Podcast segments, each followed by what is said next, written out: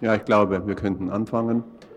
Meine Damen und Herren, ich möchte mich vor allem bei jenen, wie man auf Neudeutsch sagt, KollegInnen entschuldigen, die vielleicht schon vorgestern ähm, bei, meiner, bei meinem Vortrag waren.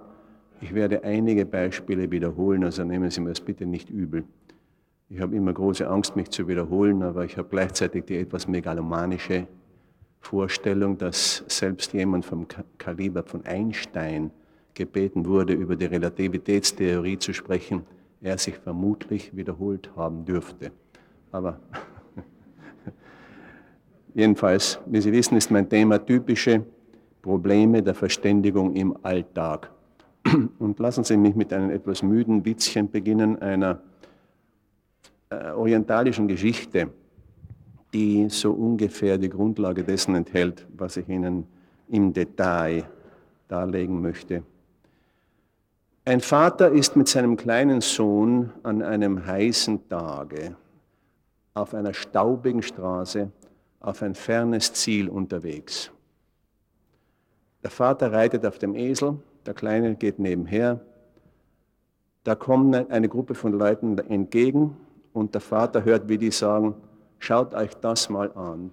Der Vater, der reitet auf dem Esel und der Kleine muss zu Fuß gehen an diesem heißen Tag. Er hat denn der gar kein Mitleid mit seinem Sohn? Auf das hinauf steigt der Vater ab, gibt den Kleinen auf den Esel hinauf und es geht weiter. Da kommt eine Gruppe von Personen wieder in der Gegenrichtung und der Vater hört, wie die sagen, schaut euch das mal an. Der Vater geht zu Fuß, der Kleine reitet auf dem Esel was soll denn aus diesem Kleinen mal werden, wenn er jetzt schon so verwöhnt wird? Darauf besteigt auch der Vater den Esel und zusammen reiten sie weiter.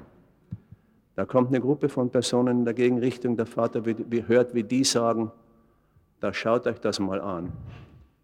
Beide zusammen reiten den, den Esel, dieses arme Tier. Ja, haben denn die kein Mitleid? Auf das hinauf steigt der Vater ab, nimmt den Kleinen vom Esel herunter und sie beginnen zusammen den Esel zu tragen. Da kommt eine Gruppe in der Gegenrichtung und die sagen, na, ich überlasse es Ihnen, sich vorzustellen, was die sagen. Jedenfalls, also Sie sehen, wer, die Frage, für mich entsteht nun die Frage, wer hat Recht? Und das ist für mich wichtig, denn in dieser Geschichte haben wir bereits eine grundlegende Feststellung, die darin besteht, dass wir wenn wir alle ein normales Sehvermögen haben, diesen Vater, den Sohn und den Esel wahrnehmen können. Keine Frage darüber. So ist's. Aber die Bedeutung, der Sinn, den Wert, den wir diesen, den diesen Wahrnehmungen zuschreiben, dafür gibt es keine endgültige Wahrheit. Das sind Zuschreibungen. Oder, wie wir heute im radikalen Konstruktivismus sagen, das sind Konstruktionen. Wer also hat hier recht?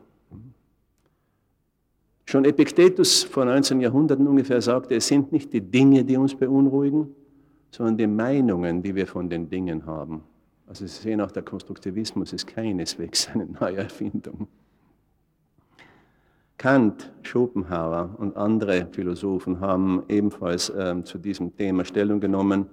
Ich darf Ihnen hier einige ähm, Zitate vorlesen ja, vor Schopenhauer noch, ähm, vor Kant noch Giambattista Vico, ein Mann der italienischen Spätrenaissance, angeblich der letzte Mensch auf Erden, der noch alles wusste, was zu wissen war.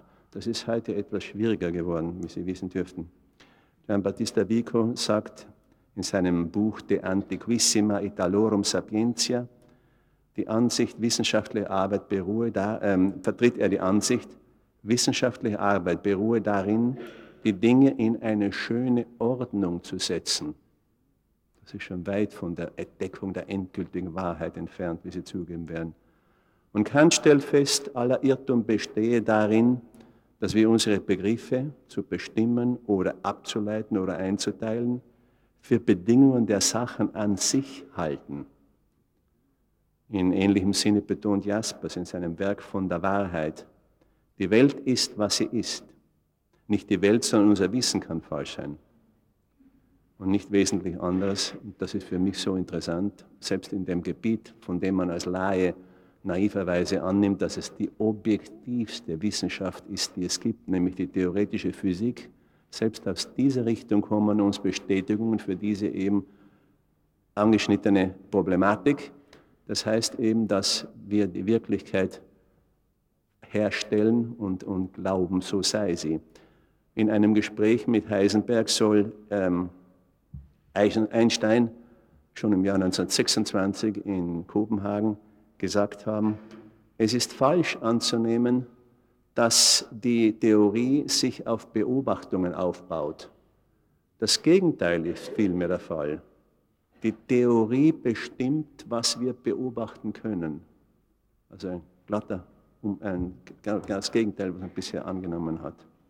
Schrödinger in seinem Werk Mind und Matter sagt, jedermanns Weltbild ist und bleibt eine geistige Konstruktion und hat darüber hinaus keine nachweisbare Existenz. 1964 auf der Lindauer Nobelpreisträgertagung insistiert Max Born, ich glaube, dass Ideen wie absolute Richtigkeit, absolute Genauigkeit, endgültige Wahrheit Hirngespinste sind, die in keiner Wissenschaft zugelassen werden sollten. Heisenberg viel später, nach, seinem, nach der eben erwähnten Besprechung mit Einstein, schreibt in ähm, einem seiner Werke, dessen Titel ich jetzt hier nicht finde, verzeihen Sie mir das bitte, er schreibt, die Wirklichkeit, von der wir sprechen können, ist nie die Wirklichkeit an sich, sondern eine gewusste Wirklichkeit oder sogar in vielen Fällen eine von uns gestaltete Wirklichkeit.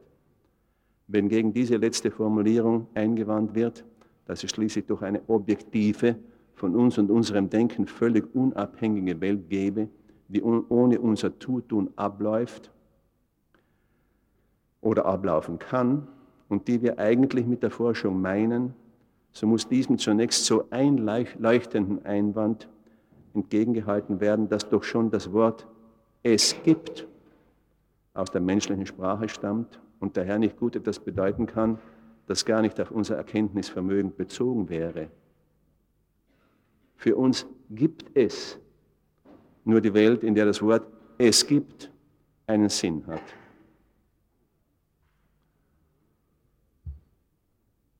Intellektuell ist das zweifellos einsehbar, aber wir alle in unserem Leben selbst sind im Konfliktfall keineswegs irgendwo auch nur in der Nähe dieser Überlegungen.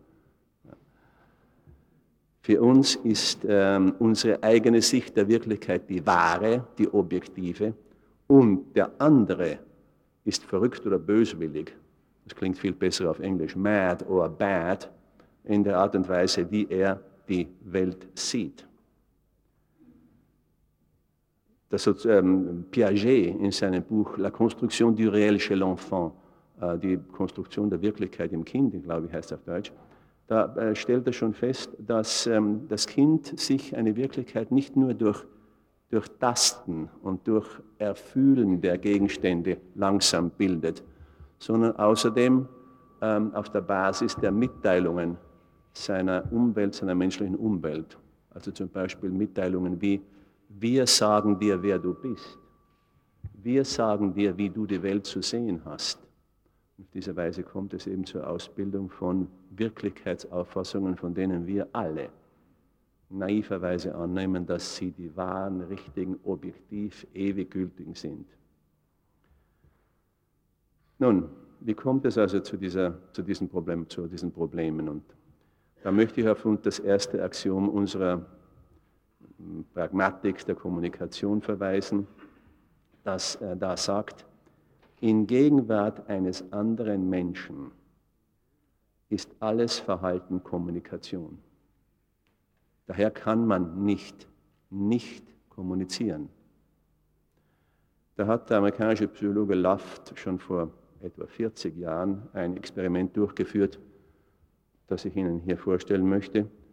Er ließ zwei einander unbekannte Personen in einem Zimmer Platz nehmen, sodass sie sich gegenseitig sahen und wies sie an, nicht miteinander zu sprechen oder in irgendeiner Weise zu kommunizieren. Die anschließenden Befragungen ergaben, dass die Versuchspersonen diese Situation als große Belastung empfunden hatten. Jeder von uns, äh, jeder von ihnen hatte, so führt Laft aus, vor sich den anderen Menschen und dessen ununterbrochenes, wenn auch stark eingeschränktes Verhalten. Unserer Ansicht nach findet in dieser Situation eine wirkliche zwischenmenschliche Auseinandersetzung statt. Und nur ein Teil dieser Auseinandersetzung dürfte sich bewusst abspielen. So zum Beispiel, wie reagiert der eine auf die eigene Gegenwart und die kleinen Ausdrucksbewegungen, die man ihm gegenüber zeigt? Findet ein fragender Blick eine Antwort oder wird er kalt abgewiesen? Verrät die Körperhaltung des anderen Spannung und damit Unbehagen über die Konfrontierung? Wird er zusehends entspannter und drückt damit Wohlwollen aus oder behandelt er einen, als existiere man nicht? Diese und viele andere Verhaltensformen lassen sich so beobachten. Ich erinnere mich an meiner, meiner Ausbildungszeit in, in Zürich. Ähm, da arbeitete ich an mehreren psychiatrischen Anstalten und zu meinem Erstaunen fand ich gelegentlich jemand, einen sogenannten Patienten, der an der Wand stand, mit dem Gesicht gegen die Wand, stundenlang regungslos dort stand, also mit, wie gesagt, dem Gesicht gegen die Wand. Ich fragte mich, was mag das wohl bedeuten? Und dann dämmerte es mir, dass dieser Mensch offensichtlich nicht kommunizieren will. Er wird Grund gehabt haben, nicht zu kommunizieren. Aber eben auch seine Art, nicht zu kommunizieren, ist natürlich eine Kommunikation. Also es ist ein, ein Teufelskreis, ein undurchbrechbarer.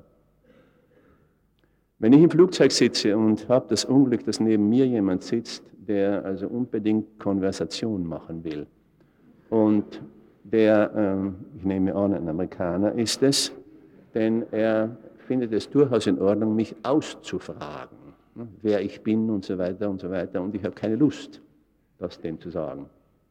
Da versuche ich also, diese Sache zu verunmöglichen, indem ich dort sitze und die Augen geschlossen habe oder aber lese oder aus dem Fenster hinaus sehe. Aber dann kommt früher oder später eben der Moment, wo zum Beispiel die Flugbegleiterin mit dem Kaffee kommt und ich äh, ihr sagen muss, ähm, Tea and sugar, ähm, Cream and Sugar, please. Also Milch und Zucker bitte. Darauf wendet sich der sofort an mich, der hört meinen Akzent. Ne? Der Menschen, Wo, woher kommen Sie? Woher kommen Sie? Und da sehe ich ihn freundlich an und sage, yes. Das,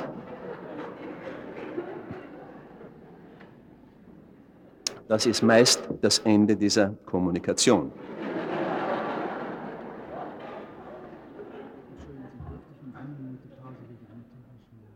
Ja, eine Minute Pause bitte wegen einer technischen Schwierigkeit. Diese, diese Apparate wissen, dass ich sie hasse und die machen immer Schwierigkeiten.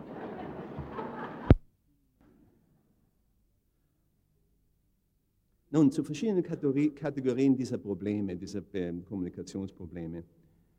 Äh, erstens möchte ich erwähnen, dass eine Kommunikation für einen Empfänger keine oder eine andere Bedeutung haben kann, sprachlicher oder kultureller, kultureller Art haben kann. Und daraus natürlich ergeben sich Schwierigkeiten. Ich verstehe nicht ein Wort Japanisch, aber die nicht verbalen Aspekte des Japanisch, des gesprochenen Japanisch, die interpretiere ich irgendwie. Ich interpretiere die natürlich auf der Basis meiner eigenen nicht-verbalen Regeln. Und das kann ziemlich schief gehen. Oder nehmen Sie dieses Handzeichen. In vielen Fällen bedeutet das ausgezeichnet, perfekt. In Frankreich kann es aber dagegen unter Umständen bedeuten, du bist eine Null. Das ist nicht ganz dasselbe. Und in Italien, verzeihen Sie, wenn ich das erwähne, aber in Italien bezieht es, bezieht es sich auf eine gewisse Körperöffnung. Wenn Sie nach Griechenland reisen sollten, bitte über, äh, bedenken Sie, dass in Griechenland Nein dies ist, diese Kopfbewegung mit einem leichten, während dem Ja auf Griechisch das ist. Also es, kann da zu Schwierigkeiten kommen. Sollten Sie nach, nach Thailand reisen, so bitte sitzen Sie nicht mit gekreuzten Beinen da. Das ist unerhört unhöflich dort. Ganz besonders, wenn Ihr Fuß dann auf eine andere Person deutet. Das wird als äußerst unfreundlich und ähm, also negativ gesehen. Sollten Sie in, in, nach Mittelamerika reisen, dann bitte geben Sie die Höhe einen, eines Menschen nicht mit dieser Handbewegung an. Als ich Ihren Sohn zum letzten Mal sah, da war er ganz klein und jetzt ist er schon so groß. Nein, diese, dieses Zeichen gilt nur für die ähm, Kommunikation der Höhe von Tieren. Menschenwesen, die Höhe von Menschen wird durch dieses Handzeichen angegeben. Wenn Sie in Nordamerika sind, dann werden Sie nach einem Konzert schrille Pfiffe hören. Das hat keineswegs die Bedeutung, die es bei uns hat. Das ist dort Anerkennung.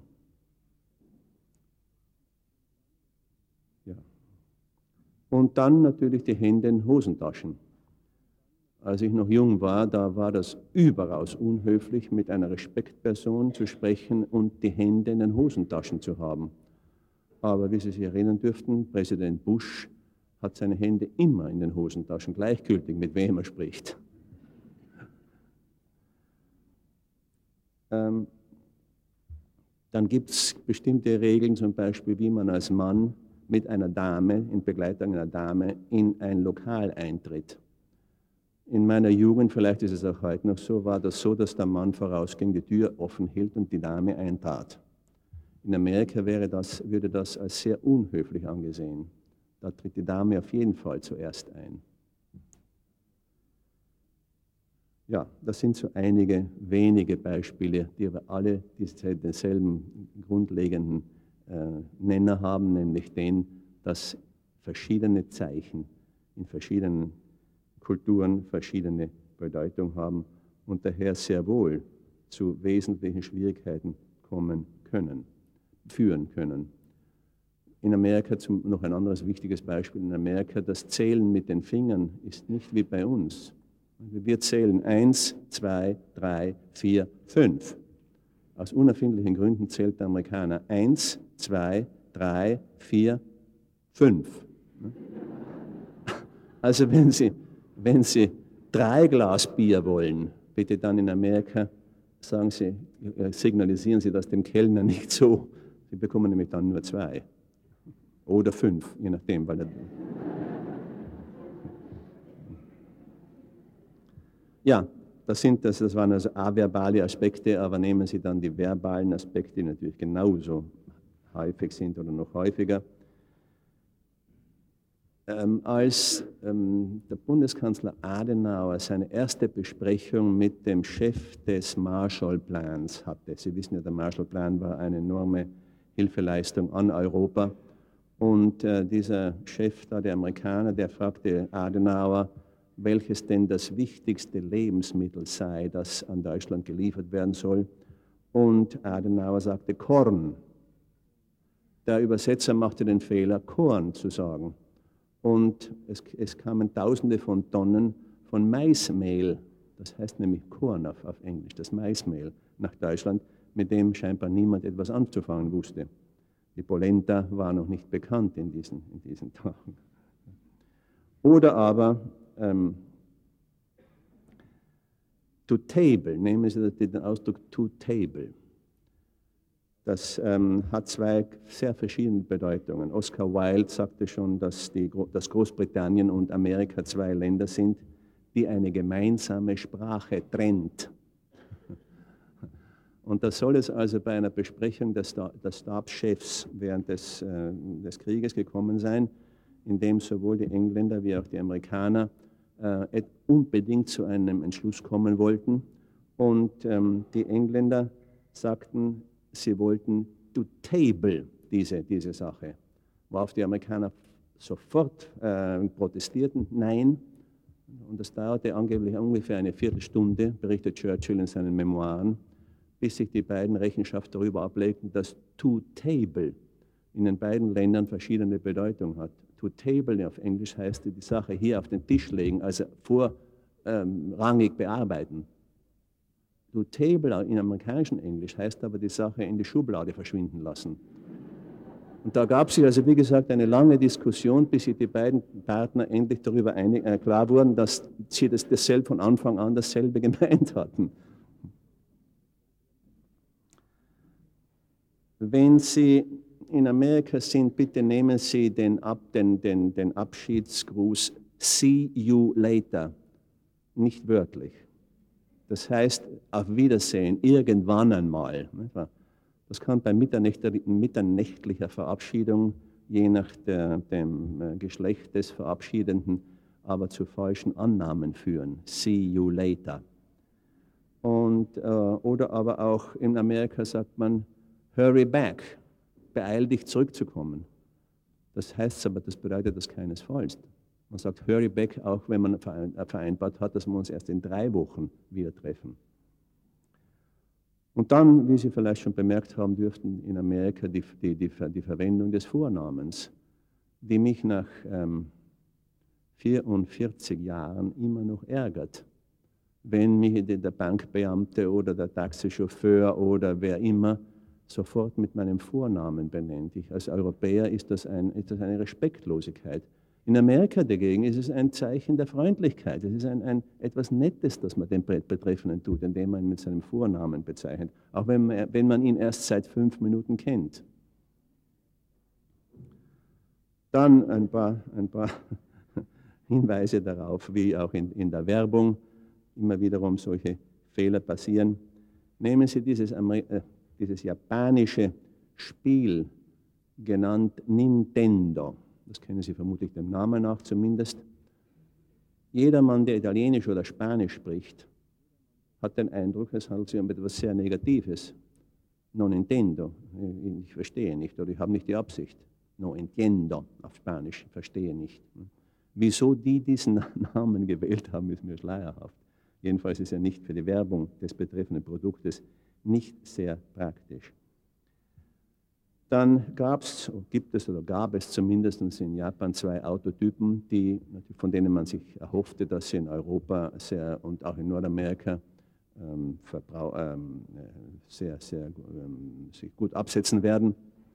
Und man nannte den, den einen Typ Preview und den anderen Prelude. Wie man zu diesen, zu diesen Namen kam, bleibt mir schleierhaft, denn Preview heißt nur eine, Vor, eine, eine, eine, eine Vorbesprechung sozusagen, etwas, etwas, etwas Vorläufiges. Und Prelude bedeutet mehr oder weniger dasselbe, den Auftakt. Aber auch in England passierte dieser selbe Fehler. Die, die Firma Rolls-Royce brachte ein neues, wunderschönes ähm, Modell heraus, einen Wagen von großer Eleganz. Und die gaben ihm den romantischen englischen Namen Silver Mist. Mist heißt auf Englisch Dunst, Hauch, also Silberhauch, aber bei uns heißt es etwas anderes.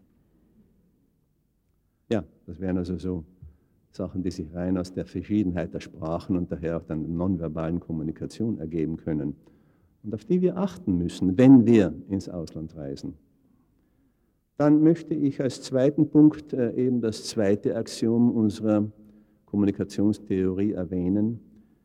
Gregory Bateson, unser großer Mentor, verwies darauf, dass in jeder Kommunikation die Kommunikation auf zwei Ebenen verläuft. Die eine nannte er den Inhaltsaspekt und den anderen den Beziehungsaspekt. Der Inhaltsaspekt nach Bateson ist ähm, die Kommunikation von mehr oder weniger objektiven Tatsachen.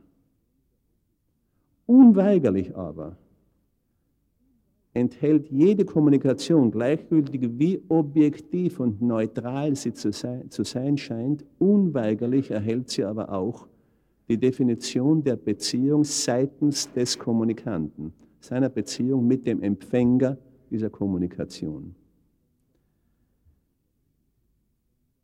Das ist von großer Wichtigkeit, denn da können sich menschliche Probleme ergeben, die anscheinend nichts mit der Information zu tun haben, die eben übermittelt wurde. Sehen Sie, selbst in, in äh, schriftlicher Kommunikation fühlen wir uns verschiedentlich angesprochen, wenn wir eine Aufschrift auf einer Tür lesen, Eintritt verboten oder aber bitte hier nicht eintreten. Wir fühlen uns von dieser unbekannten Autorität verschiedentlich angesprochen. In einem Wiener Witz, der, der, den Graf Bobby, nicht wahr? Der Graf Bobby, wie Sie wissen, ist eine Wiener Witzfigur, über die es hunderte von Witzen gibt. Und in einem dieser Witze kommt das Dienstmädchen gelaufen und sagt, Herr Graf, ich glaube, wir bekommen Regen. Und Bobby richtet sich steil auf und sagt, Mitzi, ich bekomme vielleicht Regen und Sie bekommen vielleicht Regen. Was meint er damit? Er wehrt sich gegen die für ihn unannehmbare, wie soll ich sagen, äh, das Zusammenbringen nicht wahr, von, von, von ihm, dem, dem, dem Aristokraten und dem Dienstmädchen. Wir ist unannehmbar, das ist also. Oder stellen Sie sich bitte vor, dass ein Physiker zum anderen sagt, das Uraniumatom hat 92 Elektronen. Was glauben Sie, ist, wird die Antwort des anderen sein? Wenn der andere ihm wirklich nur auf dem Inhaltsaspekt antworten würde, dann würde er sagen, ja, ja, stimmt. Aber es ist viel, viel wahrscheinlicher, dass der andere sagen wird, ja, glauben Sie denn, ich bin ein Idiot? Ich habe ja schließlich auch Physik studiert. Sehen Sie, das sind zwei völlig verschiedene Aspekte. Mit Elektronen hat die Antwort des anderen gar nichts zu tun, sondern nur mit der Implikation, dass er eine derartige grundlegende Tatsache der Physik nicht kennt.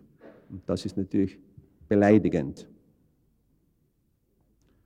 So, wenn wir also Bateson folgend uns diese beiden Ebenen der Kommunikation im Gedächtnis behalten, dann können wir natürlich feststellen, dass, eine solche, dass, dass es vier Möglichkeiten gibt. Es gibt eine Matrize von vier Möglichkeiten. Die erste wäre eine, eine Beziehung, eine Kommunikation ähm, und daher eine Interaktion, soll ich besser sagen, zwischen Sender und, und Empfänger, die, auf, die sowohl auf der Beziehungs- wie auch auf der Inhaltsebene positiv akzeptabel ist. Das, das wäre also sozusagen die idealste Form einer Beziehung. Die beiden sind sich nicht nur über die objektive Sache einig, worüber sie gerade sprechen, sondern sie sind sich auch einig über die Definition der Beziehung, der Idealfall. Ich fühle mich von meinem Partner angenommen und mein Partner akzeptiert mich. Und außerdem sind wir darüber einig, wie wir vorgehen müssen in einem ganz bestimmten Zusammenhang. Damit ist auch bereits die negativste Form der Beziehung definiert, denn die besteht dann aus Minus, Minus auf beiden, auf beiden Ebenen. Das heißt also zum Beispiel, dem, die beiden sind sich sowohl auf der Beziehungsebene als auch auf der, auf der Inhaltsebene uneinig. Das kann dazu führen, dass dann, wenn sie auf der Inhaltsebene einig wären, sie dennoch nicht sich da überein, überein, nicht da übereinstimmen könnten, denn das würde ja bedeuten, dass sie die Annahme des anderen akzeptieren und das können sie nicht. Das sind diese, diese scheußlichen Beziehungsformen, in denen fortwährend das stattfindet, was Gregory Bateson die symmetrische Eskalation bezeichnete. Das, sind, das ist ein Austausch von aggressiven Verhaltensformen, die immer sich weiter hinaufschaukeln. Gut, das wäre also die, die, die zweite Möglichkeit, beides ist Minus. Das finden wir, wenn ich aufs Klinische eingehen darf ähm, und mich wiederholen darf, zu dem, was ich schon am Montag sagte, das finden wir auch dort vor, wo wir es zu tun haben mit, äh, sagen wir mal, einem Ehepaar, das ähm, Beratung sucht, eben weil sie fortwährend in, in, ähm, Streiten, in Streite kommen. In diesem Fall ist es zwecklos, zu Beginn der ersten Sitzung zu fragen, was ist das Problem bitte, was bringt Sie hierher, was möchten Sie gerne lösen? Denn unweigerlich sagt der eine oder andere Partner, sagen wir mal der Mann sagt, das Problem ist meine Frau, die hat das und das und die explodiert sofort. Nein, das Problem bist du. Und in, innerhalb von drei Minuten sind die schlechter dran, als bevor sie zu mir ins Zimmer kamen. Das vermeide ich heute, indem ich eine Technik anwende, die der ähm, austro-kanadische Logiker Anatol Rapoport in einem in den 60er Jahren veröffentlichten Buch namens Fights Games and Debates, ich weiß nicht, ob es auf Deutsch existiert, beschrieben hat. Gegen Ende des Buches, da spricht er davon, das Buch war ja, basiert sich auf der, der, der Kalten Krieg, dem Kalten Krieg und den Komplikationen des Kalten Krieges. Und da spricht er gegen Ende des Buches davon, dass es notwendig wäre, eine Verhaltensregel in die, in die Konferenzen zwischen der Sowjetunion und den westlichen Mächten einzuführen. Eine Verhaltensregel, der zufolge das Problem, das der Grund dieses, dieser Konferenz ist, nicht besprochen werden darf, bevor die beiden Delegationen nicht den Standpunkt der anderen Delegation zur Zufriedenheit der anderen Delegation dargelegt hat. Und er sagt, wenn das möglich wäre, dann wären 50 Prozent des Problems vielleicht bereits gelöst, bevor das Problem selbst überhaupt zur Sprache kommt. Also ich verwende das in meiner Arbeit, wenn ich es, wie, wie ich schon, wenn ich schon vom ersten Telefonanruf mir Rechenschaft oder glaube zu wissen, dass das so eine sehr konfliktreiche Ehebeziehung oder Beziehung zwischen Eltern und Kindern ist, dann beginne ich die erste Sitzung eben nicht mehr mit der Frage, also bitte, was ist das Problem? Sondern ich wende mich zum Beispiel an den Mann und frage ihn, äh, wenn Ihre Frau nicht hier wäre und ich fragte Sie, wie sieht Ihre Frau das Problem? Wie würden Sie mir das bitte, wie würden Sie antworten? Wie würden Sie mir die, die Sicht Ihrer Frau darlegen? Und ich bitte die Frau, still zu sein und zu warten und zu sehen, wie gut, wie schlecht, wie vollkommen, wie unvollkommen ihr Ehemann dieses Problem, dieses, äh, ihre eigene Sicht der, der, der Beziehungswirklichkeit darlegen kann. Und dann ist es äh, an der Frau, mir den, den Standpunkt des Mannes, die Sicht des Mannes, die Definition des Problems seitens des Mannes vorzulegen. Glauben Sie mir, auf diese Weise kann man es erreichen, dass diese sofortige Eskalation, diese Explosion sich nicht ereignet. Im Gegenteil, es kann vorkommen, leider nicht so oft, wie ich das gerne hätte, es kann vorkommen, dass einer der beiden fassungslos sagt, ja, aber ich hatte ja keine Idee, dass du glaubst, dass ich das glaube. Und das ist schon ein wesentlicher Schritt aus, diesen, aus dieser Falle der gegenseitigen Aggression heraus. Also, das wäre eine Möglichkeit, die, die ähm, mit einer Beziehung zu arbeiten, wo auf beiden äh, Ebenen, dem, der Inhaltsebene und der Beziehungsebene eben Minus dominiert. Dann gibt es die dritte Möglichkeit, dass die beiden sich auf der Beziehungsebene vollkommen uneins sind, dass sie aber auf der, ähm, dass sie aber auf der Inhaltsebene sich einig sind, vor allem sich einig sind darüber, was zu tun ist in einer ganz bestimmten Lage. Wir sehen das in unserer Arbeit sehr häufig, wenn nämlich ein Problem gelöst ist, dann mag es sehr wohl zum Auseinanderbrechen der Beziehung kommen. Ich bleibe weiterhin im Bereich einer Zweierbeziehung, der Einfachheit halber, nicht? Also zum Beispiel, wenn nach Jahren der saufende Gatte endlich aufhört zu trinken, worauf sie immer bestanden hat. Hör doch auf! Und nun hört er aus irgendeinem unklaren, erfindlichen Grunde tatsächlich zu trinken auf. Dann scheint es nicht selten vorzukommen, dass es dann zu einer Trennung kommt. Warum? Weil das verbindende Element auf der Inhaltebene, nämlich sein Trinken und ihr Versuch, ihn davon abzubringen, nun erledigt ist. Nun schauen sich die beiden an und finden, dass auf der Beziehungsebene aber nichts mehr da ist. Dasselbe gilt genau für den, für den, für den Beginn des Kalten Krieges. Solange die Sowjetunion und die Westmächte zusammen den Krieg zu gewinnen versuchten, waren sie einig. Sie waren auf der Inhaltsebene einig. Die Beziehungsebene, die spielte keine Rolle. Aber nach der Besiegung Deutschlands und Japans sahen sich die beiden sozusagen nun an und fanden, dass nicht nur nichts Gemeinsames zwischen ihnen existiert, sondern sogar sehr gegenteilige Dinge. Und der Kalte Krieg brach aus. Denn auch das wiederum ist ein klares Beispiel dafür, wie eben aus, diesen, aus dieser Interaktion oder der Durchdringung der beiden Beziehungsebenen, der beiden Kommunikationsebenen Probleme entstehen können. Dann ähm, gibt es natürlich die Möglichkeit, dass die beiden auf der Beziehungsebene sich einig sind, aber auf der Inhaltsebene nicht. Das wäre die reifste Form einer Meinungsverschiedenheit. Das heißt, sie sind, sich, sie sind gegenteiliger Meinung, was praktisch zu tun sei. Das stört aber ihre, ihre Beziehung in keiner Weise. Das ist natürlich der Idealfall wieder mal, denn natürlich ist man nicht immer derselben Meinung, was zu tun sei. Und dann gibt es noch den etwas merkwürdigen Fall, der eigentlich auch ein Minus-Minus-Fall ist, nämlich die relativ, relativ hohe, bitte, ähm, eh, die relativ häufigen Eheschwierigkeiten zwischen zwei Menschen, die beide ihre hm, größte Befriedigung im Helfen finden.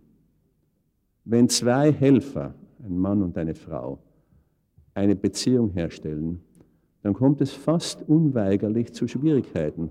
Denn beide Partner wollen dem anderen helfen. Und kein Helfer will geholfen werden.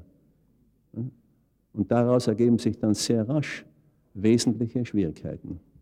Obwohl hier nichts an sich pathologisches, negatives, unannehmbares vorliegt. Beide wollen helfen.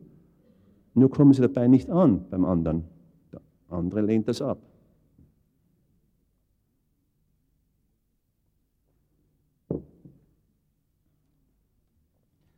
Nun zu meinem dritten Punkt, nämlich der sogenannten Interpunktion von Kommunikation. Und Sie werden sehen, ich werde versuchen darzulegen, dass Interpunktionen ebenfalls Wirklichkeiten schaffen. Nehmen Sie einmal äh, als Beispiel den bekannten Witz von der Laborratte, die zu einer anderen Ratte sagt, ich habe meinen Aufseher oder wie Sie den nennen würden, der so trainiert, dass er jedes Mal, wenn ich diesen Knopf hier drücke, er mir zu essen gibt. Mhm. Sie sehen also die Annahme des konditionierten Reflexes kann aus der Sicht der Ratte genau das Gegenteil sein. Oder nehmen Sie den Witz von einem Mann, der ins Jenseits kommt, der stirbt und ins Jenseits kommt und der trifft dort einen alten Freund, auf dessen Schoß ein entzückendes, junges, dralles Mädchen strampelt. Und er sagt, oh, wie herrlich, ist sie deine Belohnung?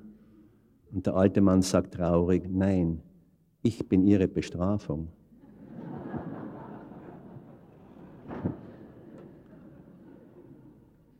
Ich arbeitete mal mit einem Ehepaar, von denen beide der Meinung waren, der Partner äh, schäme sich in, in der Öffentlichkeit mit dem Partner gesehen zu werden. Und als typischen Fall erzählten sie mir das, was eben gestern ihnen zugestoßen war. Sie waren beide, sie gingen in die Oper, äh, waren etwas verspätet, weil sie keinen Parkplatz fanden und mussten sich also sehr beeilen, vom Wagen zur Oper zu gehen. Und ähm, wir hatten das genau dasselbe, konnten genau dasselbe Problem wieder feststellen. Er sagte, gleichgültig, wie langsam ich ging, Sie blieb immer drei Schritte hinter mir. Und sie sagte, das ist gar nicht wahr, gleichgültig wie schnell ich ging, du bliebst immer drei Schritte vor mir. Ne? Sie sehen also anscheinend dieselbe, dieselbe Wirklichkeit, aber zwei sehr verschiedene Interpretationen dieser Wirklichkeit. Oder aber der Mann, der, der, der sagt, meine Frau ist so kritisch, das halte ich einfach nicht aus. Und sie sagt, nein, ich bin nur dann mit kritisch, ich bin nur dann ähm, äh, böse auf dich, wenn du dich kalt zeigst und dich zurückziehst von mir. Nein, ich ziehe mich von dir nur dann zurück, wenn du, mich, wenn du, mir, wenn du, mir, ähm, wenn du kritisch mit mir bist. Sehen Sie wiederum dieselbe, von außen gesehen, dieselbe Wirklichkeit, aber zwei sehr verschiedene Ansichten darüber, was Folge, was, pardon, was Ursache und was Folge ist. Das spielt eine große, große Rolle in, unserem, in, unserem, ähm, äh, äh, in unserer Arbeit, in der klinischen Arbeit, aber auch natürlich für Unternehmensberater, für Lehrer und so weiter. All das ist, hat ja allgemeine Bedeutung. Dann gibt es natürlich gewisse Sprachspiele, die sich unabsichtlich ergeben können. Sie kennen vielleicht den Ausspruch, zehn Finger habe ich an jeder Hand, 25 an Händen und Füßen. Kennen Sie das? Ja. Nur, nur die Art und Weise, wie ich diesen, diesen, diese Aussage interpunktierte, wird sie unlogisch. Die richtige Interpunktion ist, zehn Finger habe ich, an jeder Hand fünf und zwanzig an Händen und Füßen. Oder nehmen Sie die Feststellung, glauben Sie, dass das genügt? Je nachdem, welches Wort Sie in dieser Feststellung betonen, ändert den Sinn der Frage. Glauben Sie, dass das genügt? Ja, stellen Sie sich das vor. Glauben Sie, dass das genügt? Sind Sie derjenige, der, der das glaubt? Glauben Sie, dass das genügt? Glauben Sie, dass das wirklich genügend sei? Glauben Sie, dass das genügt? Das da hier, was immer das sei. Glauben Sie, dass das genügt? Glauben Sie, dass das wirklich ausreicht? Sie sehen also, das sind eine ganze Reihe von Bedeutungen, die man, die man rein durch die Betonung einer Aussage in eine Aussage einführen kann und die natürlich sehr leicht zu menschlichen Konflikten und Missverständnissen führen kann. Die Autorin Salzia Landmann, die in Basel lebt, hat ein sehr, sehr schönes Buch über den jüdischen Humor geschrieben. Da sind diese, viele dieser herrlichen, geistreichen jüdischen Witze sind drin enthalten. Ich möchte nur einen erwähnen, und das ist der, was ist die ähm, Definition von konsequent? Verschiedene Leute geben verschiedene Antworten. Aber die, äh, die Autorin sagt, nein, nein, es gibt eine viel einfachere Antwort. Konsequent bedeutet heute so und morgen so. Was ist die, was ist die Definition von inkonsequent? Heute so, morgen so. Klar, nicht?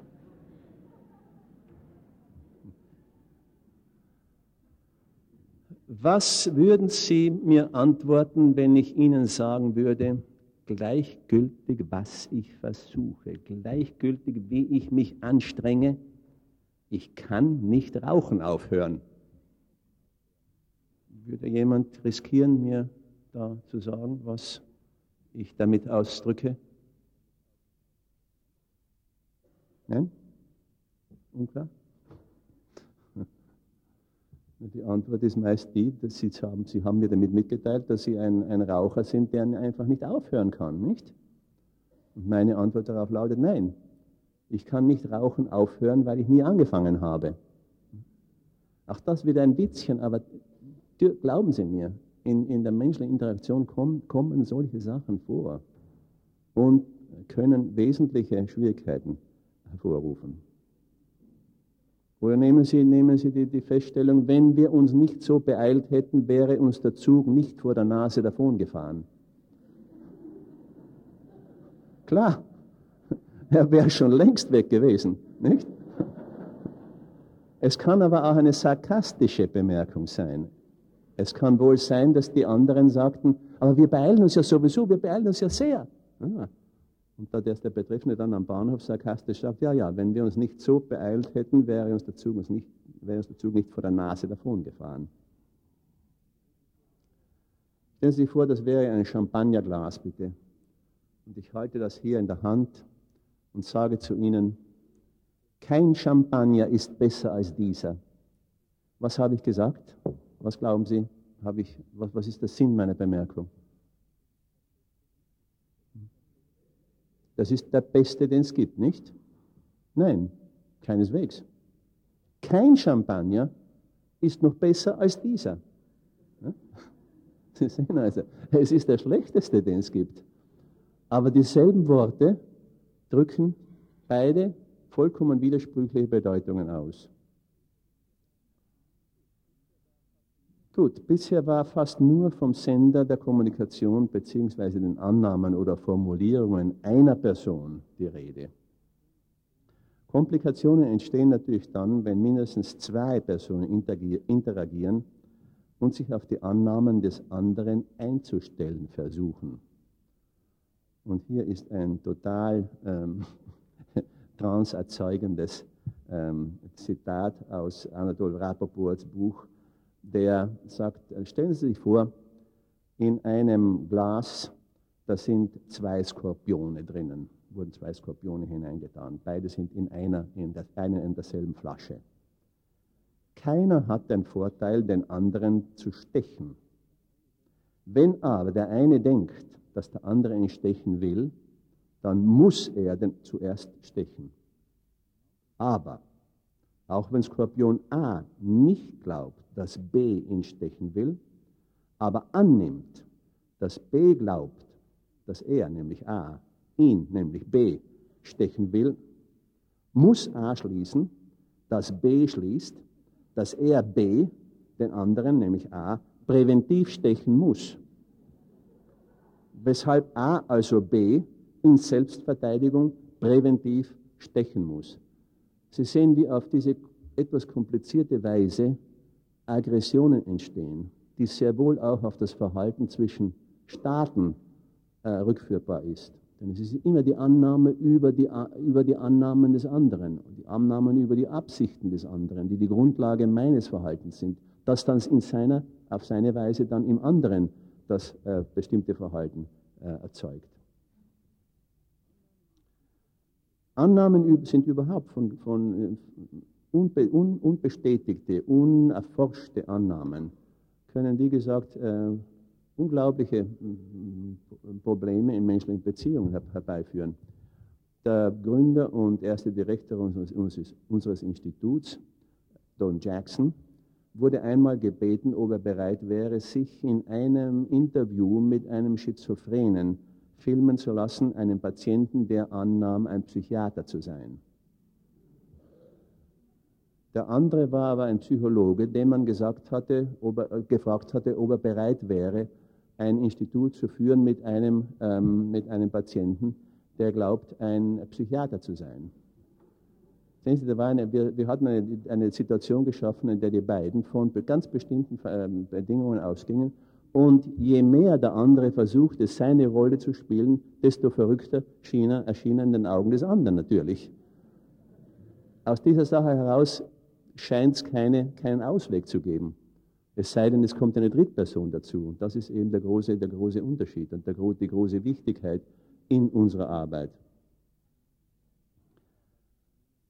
Oder aber nehmen Sie eine andere Form der, der, der Kommunikation, die in der klinischen Arbeit äh, sehr große Bedeutung hat.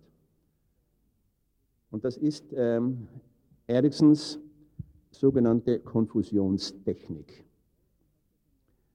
Erikson hat das einmal erfunden. Er war Medizinstudent, war auf, der, auf dem Wege zur Universität, es war schon etwas spät, er ging also so schnell, wie er das konnte.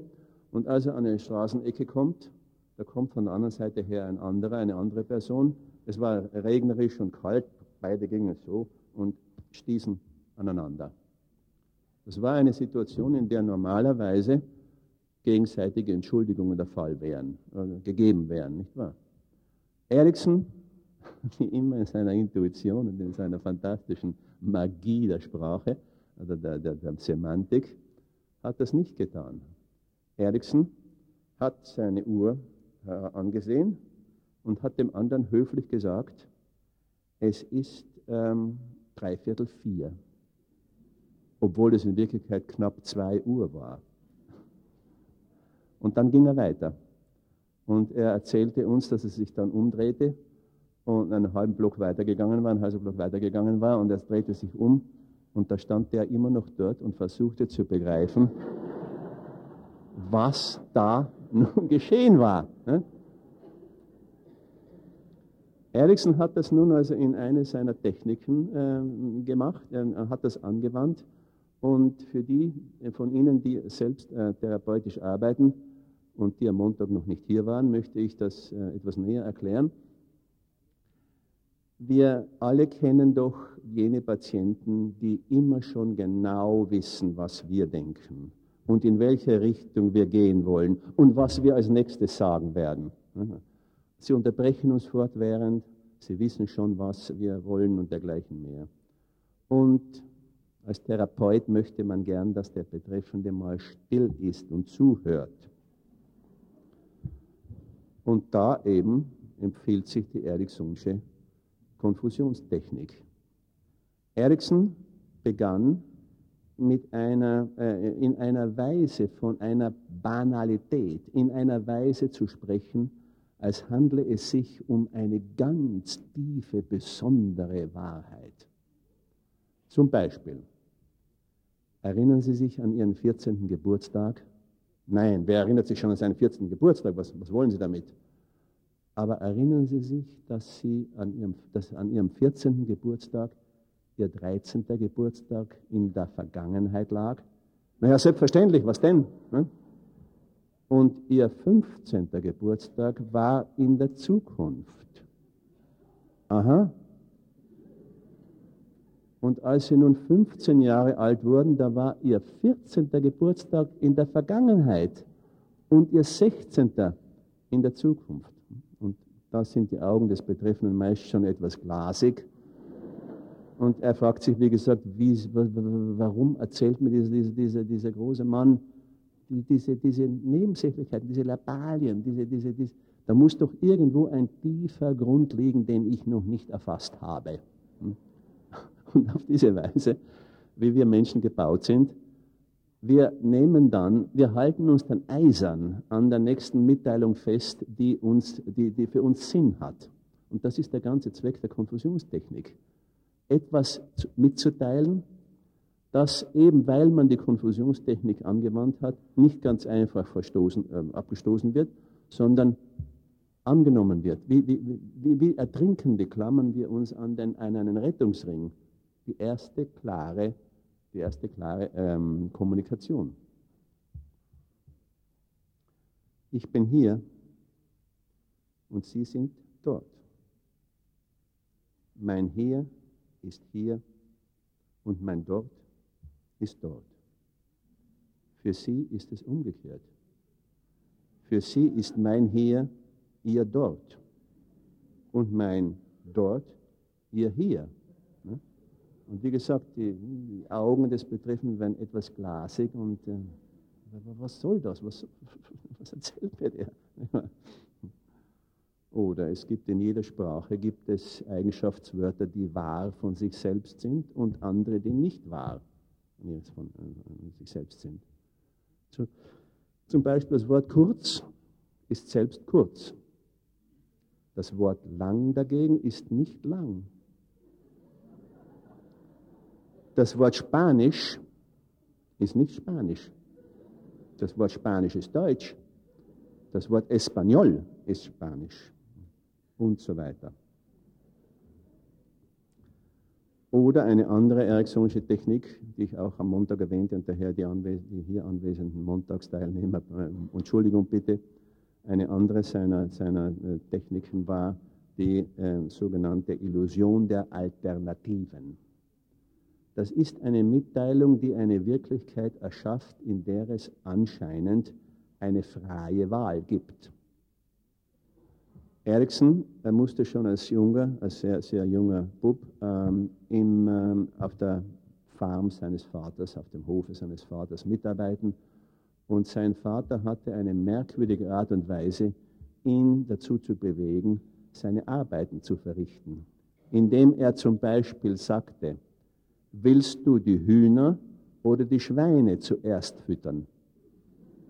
Der Trick liegt in der, in der, in der scheinbaren, es wird damit eine Illusion erzeugt, dass er eine Freiheit hat, zu tun, was er will. Aber er muss beides sowieso auf jeden Fall tun. Die Freiheit besteht nur darin, ob er jetzt das eine oder dann das andere tun will.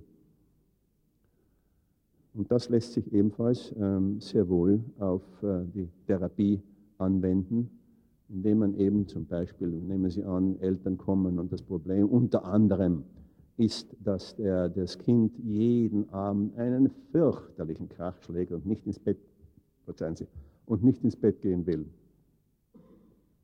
Was kann man tun? Man kann ihn zwingen, aber das hilft nicht. Er schreit und er steht wieder auf vom Bett und so weiter. Eine Möglichkeit wäre zu fragen, willst du heute Abend um acht oder um Viertel neun ins Bett gehen? Damit kann man unter Umständen bereits Erfolg haben. In der Propaganda werden ähnliche Tricks verwendet. Ich weiß nicht, ob Sie sich erinnern werden, aber als die Dinge für den lieben Herrn Hitler schlecht zu gehen begannen, da wurden überall, auch im besetzten Ausland, wurden Plakate angeklebt an Häuser und so weiter, auf denen zu lesen stand, Nationalsozialismus oder, oder bolschewistisches Chaos? Fragezeichen. Ne? Damit war anscheinend klar gemacht, dass es zwei Möglichkeiten gibt und natürlich jede anständige Person sich für die reine, gute, positive entscheiden muss. Es gab großer Alarm bei der Gestapo, weil eine Widerstandsgruppe, ich weiß nicht mehr in welcher Stadt, kleine Zettel an diese Plakate klebten. Auf diesen Zetteln war zu, war zu lesen, Erdäpfel oder Kartoffel. Also eben die Demontierung der Illusion der Alternativen. Sowohl Nationalsozialismus wie Bolschewismus stehen der Demokratie vollkommen feindlich gegenüber. Gut, dann möchte ich vielleicht, bevor wir eine kurze Pause machen, wir haben noch sehr viel Zeit, da möchte ich ähm, sprechen davon, oder vielleicht könnten wir jetzt eine, eine kurze Diskussionsperiode ähm, äh, einlegen. Ich will Sie nicht da hier so in einer Einwegberieselung da hier bombardieren mit Sachen. Sie werden vielleicht Fragen haben, also bitte würden Sie möglichst laut Ihre Fragen stellen.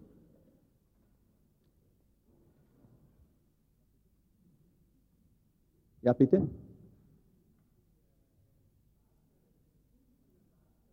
Ja. Das kann ich Ihnen jetzt leider nicht sagen, das Buch der Baslerin.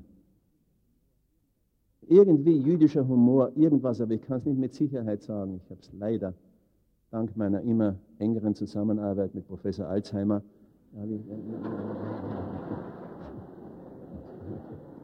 Bitte? Äh, verzeih, ich höre gerade, das Buch gibt es im DTV-Verlag.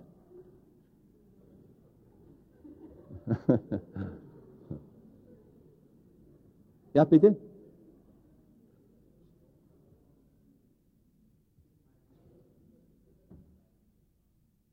Ich habe nicht ganz verstanden. Ist, ja?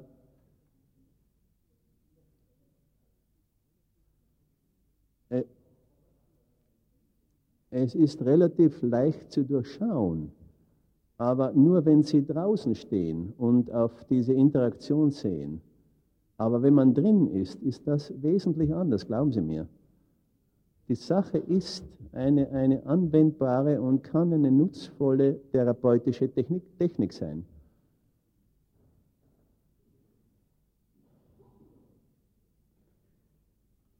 Ja, bitte.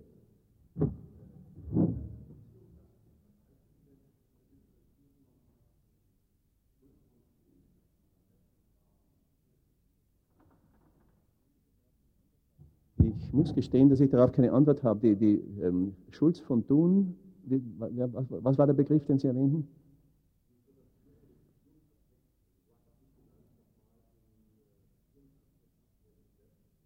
Aha, ich muss gestehen, ich kenne diese Arbeit nicht. Ja, bitte?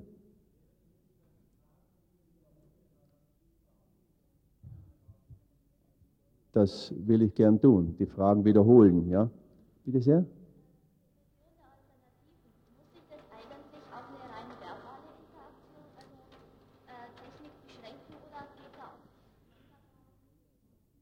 Beschränkt sich die Illusion der Alternativen nur auf Verbales oder gibt es auch andere Möglichkeiten? Ich muss Ihnen gestehen, ich wüsste im Augenblick nicht eine, eine nicht-verbale. Natürlich, es kann schon sein, dass durch ein gewisses Verhalten eine Sache sowohl gefordert als auch äh, abgelehnt wird. Das kann, bitte, das kann sein. Aber es, es fiel mir dazu kein Beispiel ein.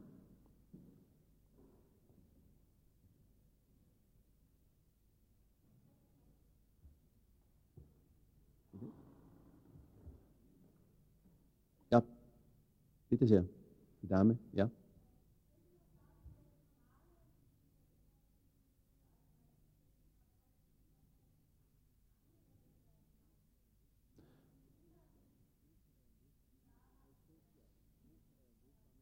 Es geht, ja, wo, äh, wo kann dann die Technik der, der Illusion der Alternativen angewendet werden? Ich bin Ihrer Meinung, ja, es ist natürlich äh, wirkungsvoller mit Kindern, aber ich könnte mir vorstellen, dass es natürlich auch mit Erwachsenen möglich wäre, so eine Sache. Ähm, bitte?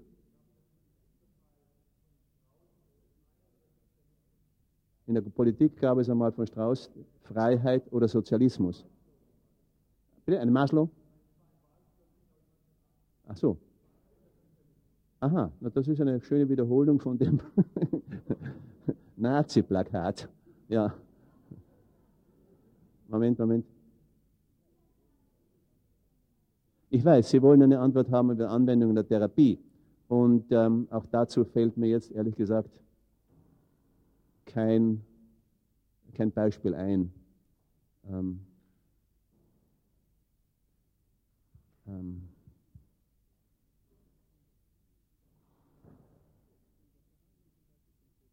Doch, in der Behandlung zum Beispiel von Phobien oder Zwängen kann man die Frage stellen, äh, würden Sie es vorziehen, ähm, Ihren Zwang auf diese Weise zu erleben oder auf jene Weise zu erleben? Und auf diese Weise schafft man bereits einen, einen Bruch nicht, von dieser kompakten, scheinbar einmaligen Sache. Ich tue das zum Beispiel, wenn ich mit Leuten arbeite, die, die Angst vor dem Fliegen haben. Das ist natürlich nicht mehr ganz eine, eine, eine, eine Illusion der Alternativen, aber immerhin, es kommt in die Nähe wenn der Betreffende zum Flugplatz, sagen wir, von der Frau gebracht wird, nicht selbst zum Flugplatz fährt, dann werde ich versuchen, in, ähm, in der Trance eine, eine, eine, eine Verschiebung vorzunehmen. Das heißt, dass er die Angst, die er im Flugzeug empfindet, jetzt im Auto auf der Fahrt zum Flugplatz empfindet. Das ist eine Alternative. Es ist eine Illusion, deswegen, weil es sich immer um dieselbe Angst handelt. Aber der Vorteil ist eben der, wenn die Sache klappt, was natürlich nicht gesagt ist, dass sie das tut, notwendigerweise mit jedem, aber wenn es klappt, dann kommt der Betreffende eben am Flugplatz an. Er, er, fuhr durch die, er wurde von seiner Frau durch die wohlbekannten Straßen geführt. Da ist nichts fürchterliches an sich da. Aber dennoch hat er gelernt, die Angst zu verschieben. Die Fahrt zum Flugplatz ist also höchst unangenehm.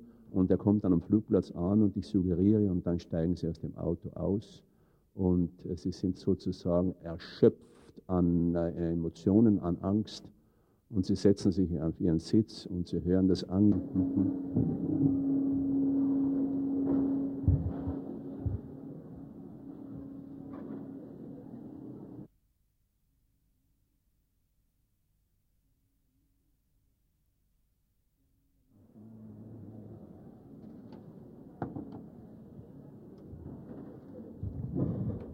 Ja, dann möchte ich also fortfahren und über eine Sache sprechen, die von großer Bedeutung ist für unsere Arbeit, aber die vom Gesichtspunkt der klassischen orthodoxen Theorien und Therapien her, also ausgesprochen heretisch äh, zu bezeichnen wäre, nämlich äh, die sogenannte Entstehung von Neubildungen, die mehr sind und anders geartet als die Faktoren oder die, Sach die, die, die, ja, die Faktoren, die zwei Beziehungspartner zum Beispiel in die Beziehung hereinbringen. Sie wissen ja, dass man im traditionellen Ansatz darauf keinerlei, ähm, äh, dem keinerlei Aufmerksamkeit schenkt, sondern man ist im, im, man ist im traditionellen Ansatz daran interessiert, die Ursachen in der Vergangenheit zu entdecken, die für die Problematik der Gegenwart verantwortlich sind. Und das kann bekanntlich lange dauern.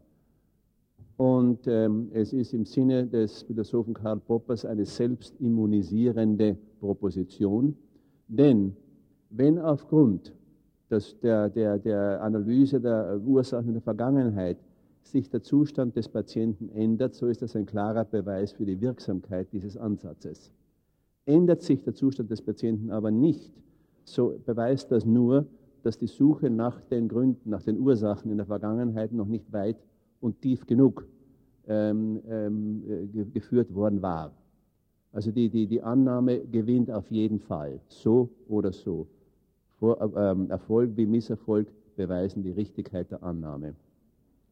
Und diese Sache hat natürlich jetzt längst ähm, ähm, ähm äh, Widerspruch gefunden in den neuen Ansätzen, ähm, eben die ähm, heutzutage sich um die Systeme, an den Systemen interessiert sind. Also nicht mehr eine monadische Angelegenheit, eine äh, unidirektionale Kausalität, die von der Vergangenheit linear in die, in, die, in die Gegenwart führt, sondern wir wissen heute, dass das keineswegs so ist, dass die ähm, Situationen, die wir Jetzt und Hier vorfinden, eben ihre eigene ähm, in, in, ähm, da, äh, Tatsachen für sich sind und nicht mehr aus der Vergangenheit abgeleitet werden können.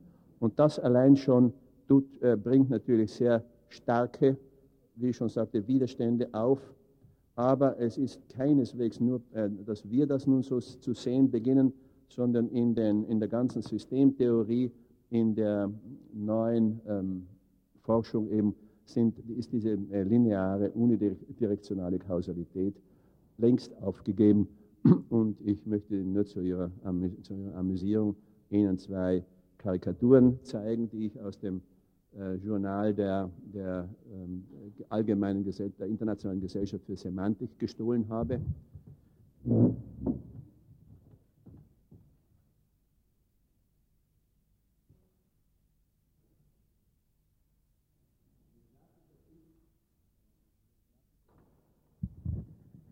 In klassischer Sicht ist es so, dass Ursache und Wirkung, ups, pardon, Ursache und Wirkung einander folgen.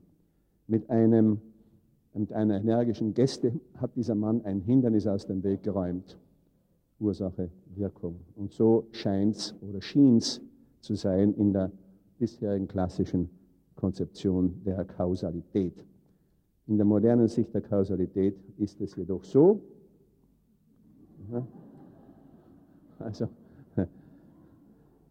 ja, Ursache erzeugt Wirkung, aber Wirkung wirkt dann unweigerlich auf die eigene Ursache zurück. Und das ist, wie gesagt, für viele Kollegen ähm, sehr schwer annehmbar. Dazu kommt dann eben noch auch, dass sich in dem Augenblick, in dem wir beginnen, auf die Interaktion zu schauen und nicht nur auf die Vergangenheit, sondern uns zu fragen, was jetzt und hier vorgeht, wir dann mit einem äh, Phänomen konfrontiert sind, das die französischen Biologen als erstes benannten, nämlich la qualité émergente, also die heraussteigende äh, Eigenschaft. Auf Deutsch ist immer noch der Ausdruck Neubildung meines Erachtens der beste. Und ich möchte das jetzt anhand einiger Folien äh, Ihnen vorführen. Es gibt eine Seide, die nennt sich Moiré. Es ist eine sehr dünne Seide und wenn Sie zwei Stücke dieser Seide übereinander legen, dann sehen Sie plötzlich Schleier und wolkenartige Gebilde, die Sie nicht rückführen können auf, die, auf das eine oder das andere Stück der Seide. Die kommen aus der Interaktion heraus sozusagen. Hier hätten wir etwas Ähnliches. Nehmen Sie bitte mir nicht übel, wenn ich mit, dem lächerlichen, ähm, mit der lächerlichen Behauptung daherkomme, dies sei die Persönlichkeitsstruktur einer Person. Hm? Wie Sie sehen, hm, möglicherweise kann man das noch etwas. Na, so. Wie Sie sehen, handelt es sich offensichtlich um einen Mann, nicht wahr? Einen klar denkenden äh, Intellektuellen. Und nun stellen Sie sich bitte vor, dass dieser Mann in Beziehung tritt mit einer anderen Person, deren Persönlichkeitsstruktur diese ist es handelt sich hier offensichtlich um eine Frau, wohl abgerundet mit ihren Gefühlen in, in Einklang und dergleichen mehr. Ich glaube nicht, dass es hier in dem Saal eine Person gibt, die sich vorstellen könnte, wie nun diese Beziehung aussieht. Weil eben eine Beziehung mehr und anders geartet ist als die bloßen individuellen Eigenschaften, die in die Beziehung hereingebracht wird, werden. Also, da möchte ich nun das also vorführen, indem ich die beiden Folien übereinander lege. Wie ich schon am Montag erwähnte, bitte geben Sie der, dieser, dieser, dieser Sache keine sexuelle Bedeutung. Das ist notwendigerweise so, aber auf jeden Fall sehen Sie, was wir nun beobachten, ist etwas was es laut Aristoteles nicht gibt. Er sagte schon, tertium non datur, ein drittes gibt es nicht. Und da hier haben wir aber sehr wohl ein drittes. Sehen Sie, diese Muster hier, die jetzt da hier entstehen, sind nicht rückführbar auf den einen oder den anderen Beziehungspartner. Das ist die Beziehung. Und in meiner Arbeit seit langem ist für mich der Patient die Beziehung und nicht eine Person. Sie mögen sagen, ja, ja, bitte, wenn, man, wenn zwei so gegensätzliche, gegensätzliche Menschen in Beziehung treten, dann muss es ja Schwierigkeiten geben. Keineswegs. Stellen Sie sich vor, es gäbe zwei Menschen mit genau derselben ähm, Persönlichkeitsstruktur.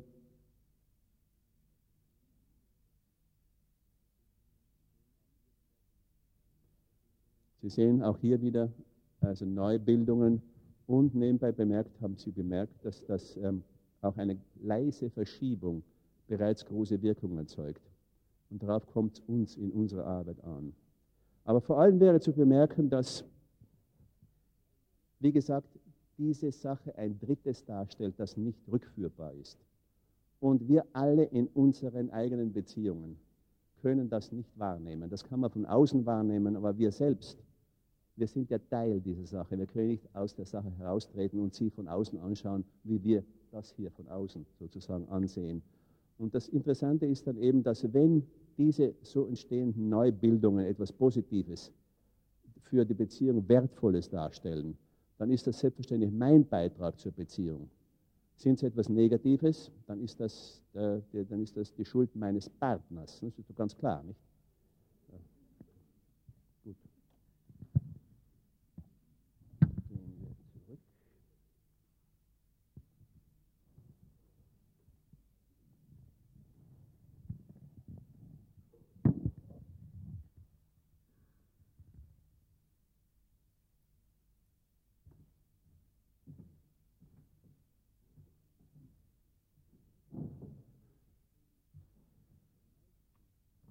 in den meisten Wissenschaftszweigen hat sich diese Einsicht durchgesetzt.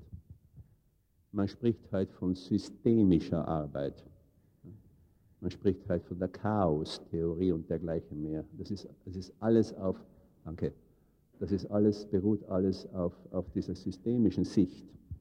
Aber eben in unserem Fach wird das noch eisern beibehalten. Nehmen Sie ähm, zum Beispiel die interessante Situation, die sich am Ende des äh, Krieges ergab, als ähm, amerikanische Universitäten eine Kommission zusammenstellten, die, aus, äh, die sich aus Psychiatern, Psychologen, Ethnologen, Soziologen und äh, Historikern und so weiter zusammensetzte. Denn man wollte eine bisher in diesem Ausmaß nie dagewesene Situation der Durchdringung einer Kultur durch Hunderttausende von Angehörigen einer anderen Kultur in allen ihren Einzelheiten und Aspekten untersuchen. Ich spreche natürlich von der Tatsache, dass in England, auf der, auf der britischen Inseln, vor, während und nach der ähm, Landung in Europa Hunderttausende von amerikanischen Soldaten stationiert waren. Und man versuchte eben nun festzustellen, wie diese beiden Kulturen, die englische und die nordamerikanische, zu welchen ähm, Formen von Interaktion es hier gekommen ist. Unter anderem untersuchte man auch das Paarungsverhalten der amerikanischen Soldaten mit den, äh, mit den englischen Mädchen und stellte fest, dass in beiden Kulturen das Paarungsverhalten durch ungefähr 30 konkrete Schritte läuft die natürlich uns als Angehörige einer bestimmten Kultur vollkommen unbekannt sind. In beiden also ähm, äh, ähm, äh, Kulturen diese 30 Schritte, aber dass eben die Abfolge dieser 30 Schritte in den beiden Kulturen verschieden war. Man stolperte nämlich über die Tatsache, dass die englischen, dass die englischen Mädchen von den amerikanischen Soldaten sagten, dass diese sehr direkt, sehr ähm, undelikat und ähm, so, so weiter waren. Das war natürlich keine große Überraschung, denn es handelte sich ja schließlich um Soldaten. Merkwürdigerweise hatten aber die amerikanischen Soldaten denselben Eindruck von den englischen Mädchen. Sie seien taktlos, leicht zu verführen und äh, denken nur an das Sexuelle und so weiter. Man ging der Sache nach und fand also, dass der, in den beiden Paarungsverhalten, Prozessen der Paar, des, des, der, der, der, des Paarungsverhaltens, der Kuss eine verschiedene Position einnimmt. Das heißt, im amerikanischen Paarungsverhalten ist der Kuss eine relativ harmlose Sache und kommt daher, sagen wir, auf Stufe Nummer 5. Währenddem im englischen Paarungsverhalten der Kuss bereits eine sehr erotische Sache ist und daher spät, sagen wir, auf äh, Stufe 25 kommt.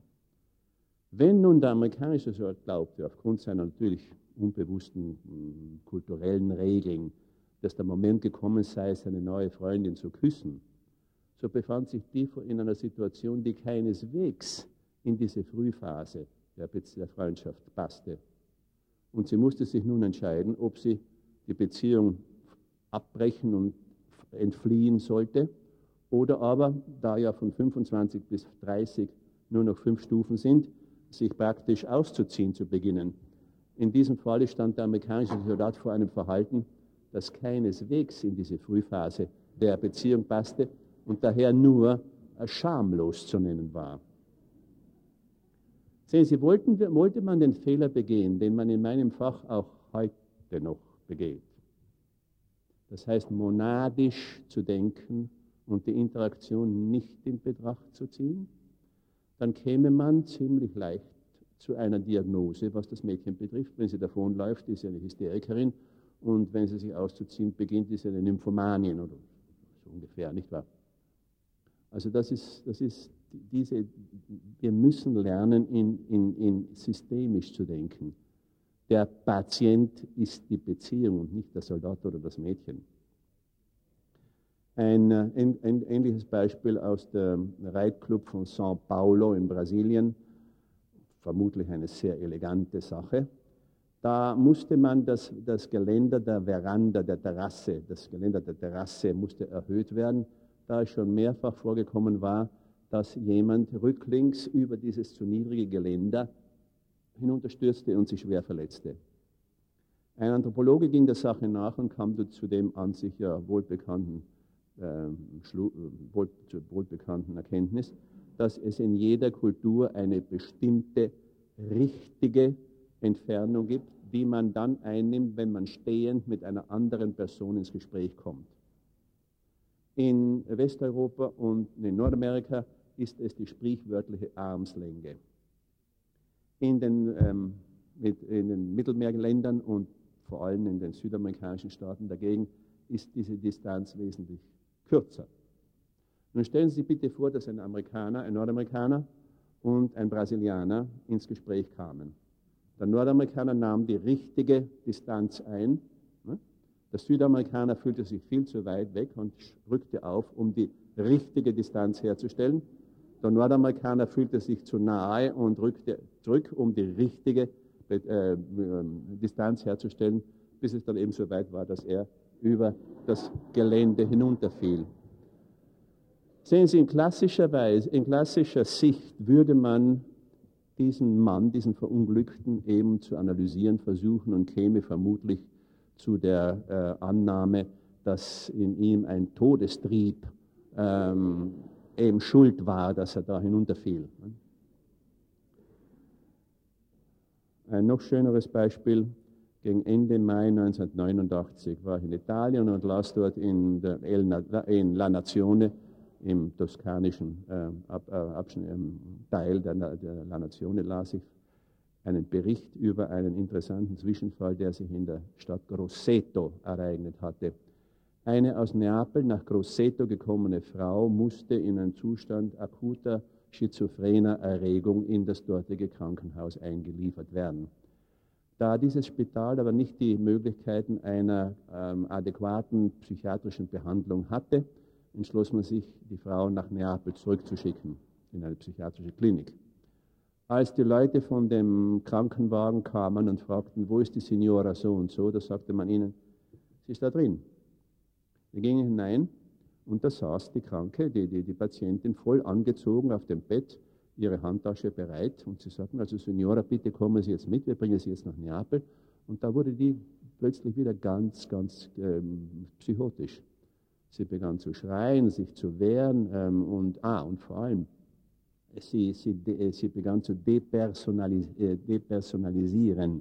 Und das ist ja bekanntlich einer der Hauptsymptome ähm, der, der, der akuten Schizophrenie. Sie musste also mit einer Beruhigungsspritze versehen werden, hinuntergetragen werden und auf ging es nach Neapel. Auf der Höhe von Rom wird dieses Krank der Krankenwagen von der Polizei angehalten und nach Grosseto zurückgeschickt. Warum? Es war ein Irrtum geschehen. Die Dame in dem Krankenwagen war nicht die äh, Patientin aus Neapel, sondern es war eine Einwohnerin von Grosseto, die an jenem Morgen in dieses Spital gekommen war, um einen Besuch abzustatten an einem Verwandten, der operiert worden war. Sehen Sie, was für mich so interessant ist, ist nicht die Tatsache, dass sich hier ein Irrtum ergeben hat. Das kann überall passieren. Aber, dass der Irrtum eine Wirklichkeit geschaffen hat, in der jedes Verhalten dieser Frau, selbst das angepassteste, natürlichste, logischste Verhalten dieser Frau, weiterer Beweis für ihre Verrücktheit war.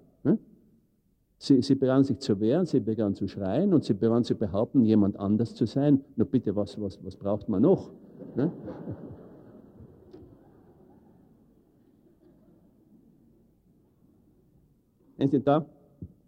Das ist eben für mich so interessant, dass wir, dass wir jetzt in der systemischen Sicht uns nach diesen, nach diesen Neubildungen, äh, an diesen Neubildungen zu interessieren beginnen und festzustellen versuchen, die Eigenschaft des wahren Patienten, wie ich schon sagte, der Beziehung, des Beziehungsmusters.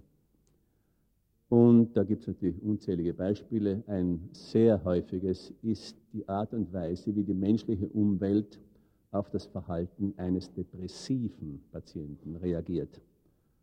Aus mit der besten Absicht, aus Herzensgüte heraus, nicht aus Dummheit, nicht aus Böswilligkeit. Nein, in der besten Absicht wird meist versucht, den oder die Betreffenden zu ermuntern.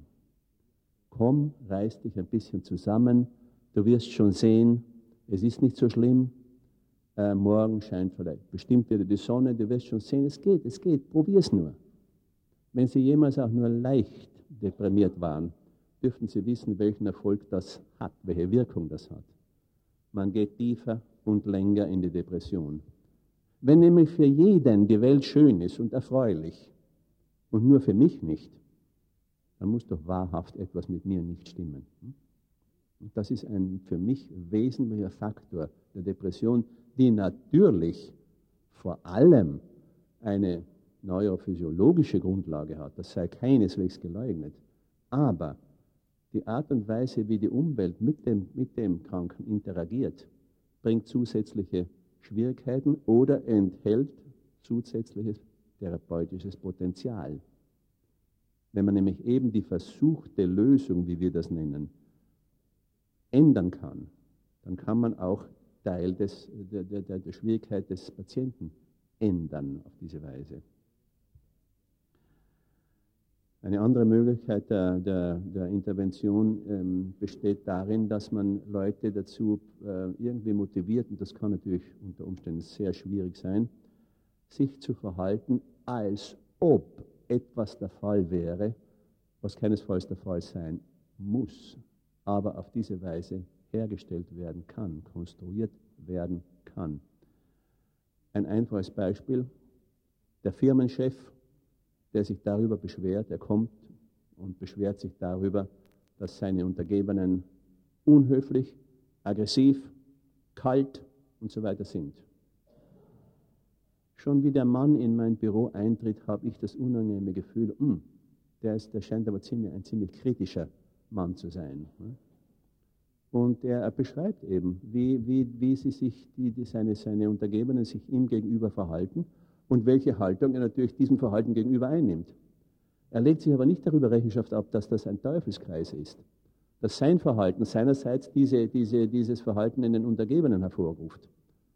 Wir haben hier einen typischen Teufelskreis, einen nicht, nicht zu durchbrechenden Teufelskreis von, von Verhalten, die beide Ursache und äh, Wirkungen sind und eben im Kreis laufen. Und da nun besteht die Möglichkeit, nicht nur im klinischen Bereich, sondern auch in jedem anderen menschlichen Bereich, besteht die Möglichkeit, etwas zu erreichen, indem man den Betreffenden dazu bringt, sich zu verhalten, als ob etwas anderes der Fall wäre.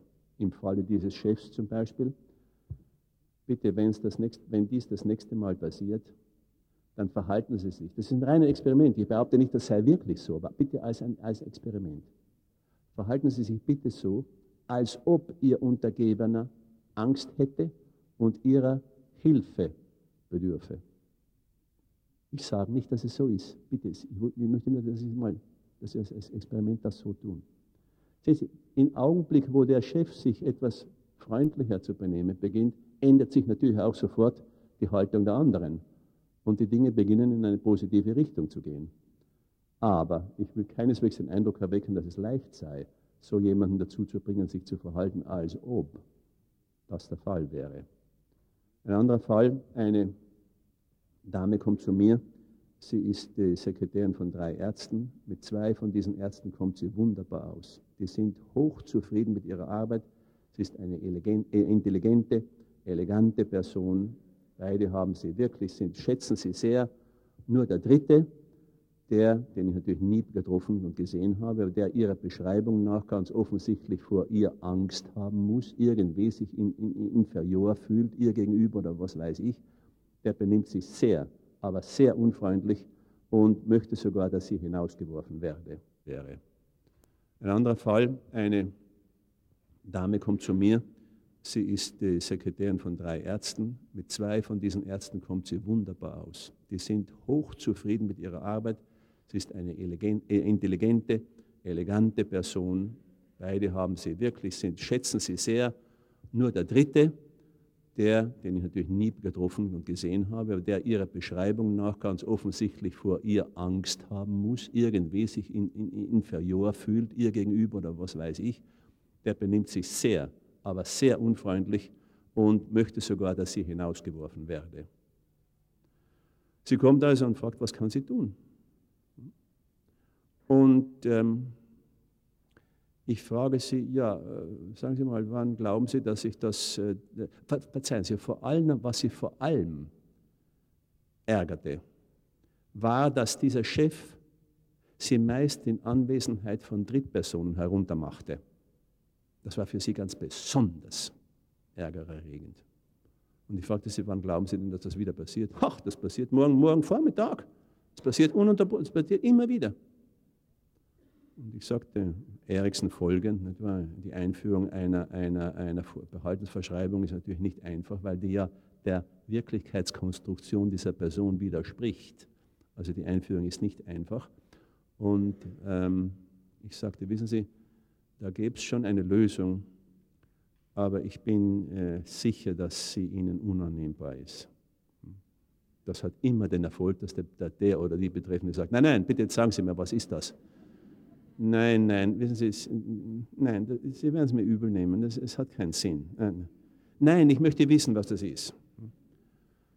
Ja gut, morgen Vormittag, wenn, es da, wenn das wieder passiert mit dieser Drittperson, dann warten Sie, bis diese dritte Person aus dem, aus dem Zimmer ist und wenden sich dann an diesen Chef und sagen Sie zu ihm, wissen Sie, Herr Dr. So und so, da ist etwas, was ich Ihnen schon längst sagen wollte. Aber bitte, Sie müssen das in sehr, in sehr, in sehr nervöser und äh, verschämter Weise tun. Etwas, was ich Ihnen schon längst sagen wollte.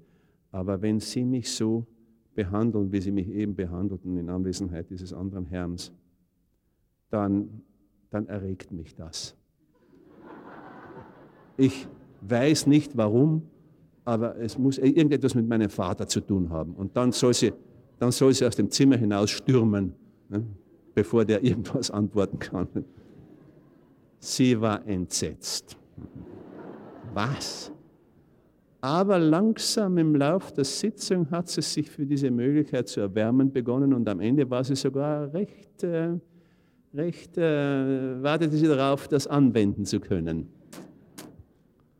Sie kommt zur zweiten Sitzung zurück und sagt, es hat sie, habe sich leider keine Chance ergeben, das anzuwenden, denn vom Morgen nach der ersten Sitzung an hatte sich das Verhalten dieses Chefs ganz wesentlich geändert. Er war viel netter geworden.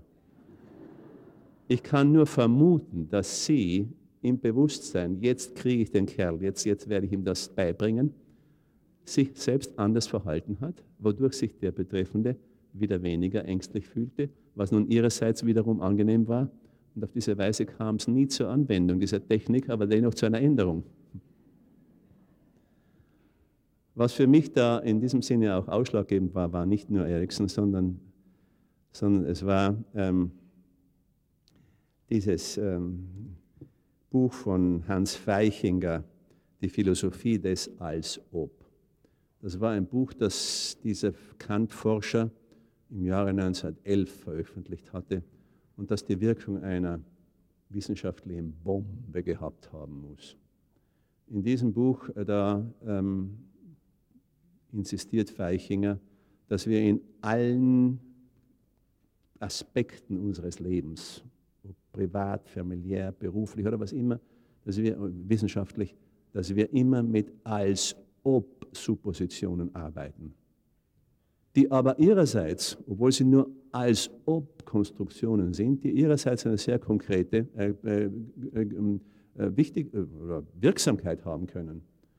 Ein seiner Beispiele ist, es gibt, es hat nie gegeben und es wird nie geben eine menschliche Gesellschaft, die nicht an die, an die Willensfreiheit des Menschen denkt. Die Willensfreiheit des Menschen ist eine, eine völlig unbewiesene und unbeweisbare Annahme. Aber es gibt keine menschliche Gesellschaft oder, oder ein Stamm oder eine Nation oder was immer, die sich nicht auf dieser Annahme aufbaut. Sie sehen also, es ist unbeweisbar und dennoch die praktischen Wirkungen sind absolut klar beweisbar. Sie können sich leicht vorstellen, dass eine, eine, eine, eine Gesellschaft, die nicht an die Willensfreiheit, von der Willensfreiheit des Einzelnen überzeugt wäre, eine äußerst chaotische wäre. Also in der Hinsicht ist Weichinger also sehr wohl ein äh, Vorläufer dieser auch Eriksonschen Techniken. Er hatte einen enormen Einfluss auf Alfred Adler, weniger allerdings auf, äh, aber auch auf Freud. Und ähm, ich kann Ihnen nur dazu raten, dieses Buch zu lesen, denn an einer Stelle sagt er, und das ist die schockierendste Sache vielleicht im ganzen Buch, dass ähm, ähm, immer nur als ob Annahmen wirklich sein können. Das heißt, ähm, die, die, die, die Lösung ist immer der beste Fehler. Dann davon abkommen, möchte ich kurz ähm, davon äh, sprechen, dass in menschlichen Beziehungen sehr oft sich Schwierigkeiten ergeben durch das Stellen unbeantwortbarer Fragen. Zum Beispiel die Frage, kann ich dir vertrauen? Stellen Sie mal vor.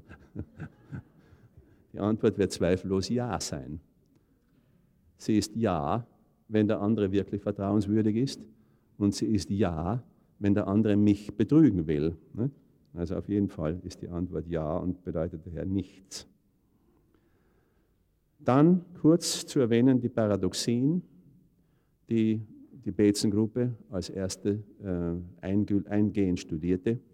Aber natürlich die, die, die, Paradoxien, die sind seit längster, seit längster Zeit schon bekannt, schon die antiken Philosophen sprachen davon. Äh, lassen Sie mich ein Beispiel geben, das nicht in der, ganz in die Antike zurückgeht, aber das im, ähm, glaube ich, 15. Jahrhundert eine Krise in der christlichen Theologie ausübte, nämlich aus, äh, verursachte, würde ich sagen, nämlich äh, eine Geschichte, wonach in einer damals scheinbar noch recht häufigen Ges Konversationen zwischen Gott und dem Teufel, der Teufel Gott bewies, dass Gott nicht allmächtig ist. Wie hat er das getan? Sehr einfach. Er forderte Gott auf, einen Felsen zu schaffen, der so immens groß ist, dass Gott selbst ihn nicht aufheben kann. Das ist's. Sehen Sie, kann Gott den Felsen schaffen, so groß schaffen, dass er ihn selbst nicht aufheben kann, dann ist er aus diesem Grunde nicht allmächtig, weil er ihn nicht aufheben kann. Kann er ihn aufheben, dann ist er nicht allmächtig, weil er nicht groß genug schaffen konnte. Also Sie sehen, es gibt nur zwei Möglichkeiten und beide sind negativ. Etwas weniger theologisch, aber genauso offensichtlich ist diese Geschichte, die ich einem Buch eines bekannten Autors namens John Greenberg entnommen habe. Das Buch nennt sich ähm, How to be a Jewish Mother, äh, worauf, wo er weist darauf hin, dass um eine jüdische Mutter zu sein, muss man weder jüdisch noch Mutter sein. Auch ein italienischer Friseur oder eine irische Kellnerin kann eine jüdische Mutter in seinem Sinne sein. Und einen der Ratschläge, den er der jüdischen Mutter gibt, ist, geben Sie Ihrem Sohn aus Anlass seines Geburtstages zwei Krawatten. Das erste Mal, dass er sich eine anlegt, schauen Sie ihn traurig an und sagen Sie, die andere gefällt dir nicht. Sehen Sie eine Situation, in der es wiederum nur zwei Möglichkeiten gibt. Entweder er, er, tut A, dann hätte er B tun sollen, oder er tut B, dann hätte er A tun sollen. Er ist also schlimm. Bad. Oder aber er versucht sich dieser äh, Falle dadurch zu entziehen, dass er sich die beiden Krawatten zugleich anlegt. In dem Fall ist er mad, ist er, ist er verrückt. Wer geht schon mit zwei Krawatten spazieren? Similia similibus curantur. Ich möchte ein Beispiel wiederholen, das ich schon am Montag erwähnte, das aber das äh, aufzeigt, wie die paradoxen Kommunikationen auch positiv therapeutisch anwendbar sind. Es ist ein Fall, den Bandler und Grinder in einem ihrer frühen, ich betone frühen Bücher erwähnten. Eine junge Frau von etwa 18 Jahren möchte an einer Gruppentherapie teilnehmen und man fragt sie natürlich, was ist ihr Problem, weshalb kommen sie zu uns und sie sagt, sie habe eine einen unüberwindlichen Zwang, jeder an sie gestellten Aufforderung nachzukommen, jedem, jeden Wunsch zu erfüllen. Und das macht sie natürlich zum Opfer von Ausbeutungen, die vom finanziellen bis zum sexuellen gehen. Und das möchte sie, davon möchte sie sich befreien.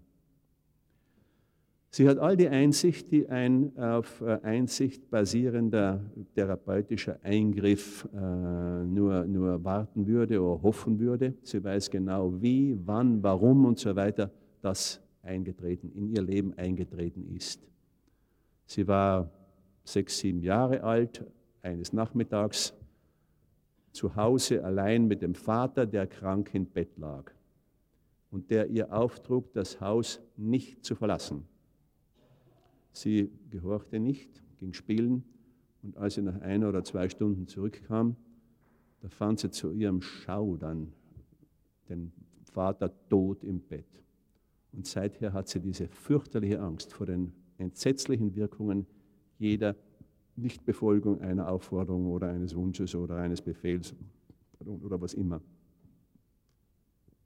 Der Therapeut hat die geniale Idee und er sagt zu der Frau, gut, Jetzt gehen Sie bitte hier herum im Zimmer und leugnen Sie, lehnen Sie ab irgendetwas an jeden der Anwesenden. Wenn nötig, ein Rollenspiel, aber sagen Sie Nein. Und sie wird fürchterlich nervös und beginnt nahezu zu schreien. Das kann ich nicht, nein, das kann ich nicht. Das ist ja genau das, was, das, was ich lösen möchte hier und legt sich erst nach ungefähr 15 Sekunden darüber Rechenschaft ab, dass sie genau das tut, was sie behauptet, nicht tun zu können, nämlich zu verneinen. Darin liegt die Eleganz in dieser therapeutischen, paradoxen äh, ähm, Kommunikationen. Sie schaffen, genau wie die pathogene äh, Doppelbindung, schafft sie eine Situation, in der es nur zwei Möglichkeiten gibt, aber in diesem, äh, in diesem Falle sind beide Möglichkeiten konstruktiv, therapeutisch. Entweder sie hätte herumgehen, dem, dem, dem, dem Auftrag oder der Anweisung des Therapeuten folgend herumgehen können und jedem etwas leugnen und hätte dann feststellen können, dass das nicht so schwierig ist, dass die nicht tot umfallen und dergleichen mehr. Oder aber sie konnte tun, was sie eben tat, nämlich das heißt den, den, den, den Wunsch des, des Therapeuten ablehnen. Es hätte noch eine dritte Möglichkeit gegeben, könnte ich mir vorstellen, nämlich sie hätte weglaufen können.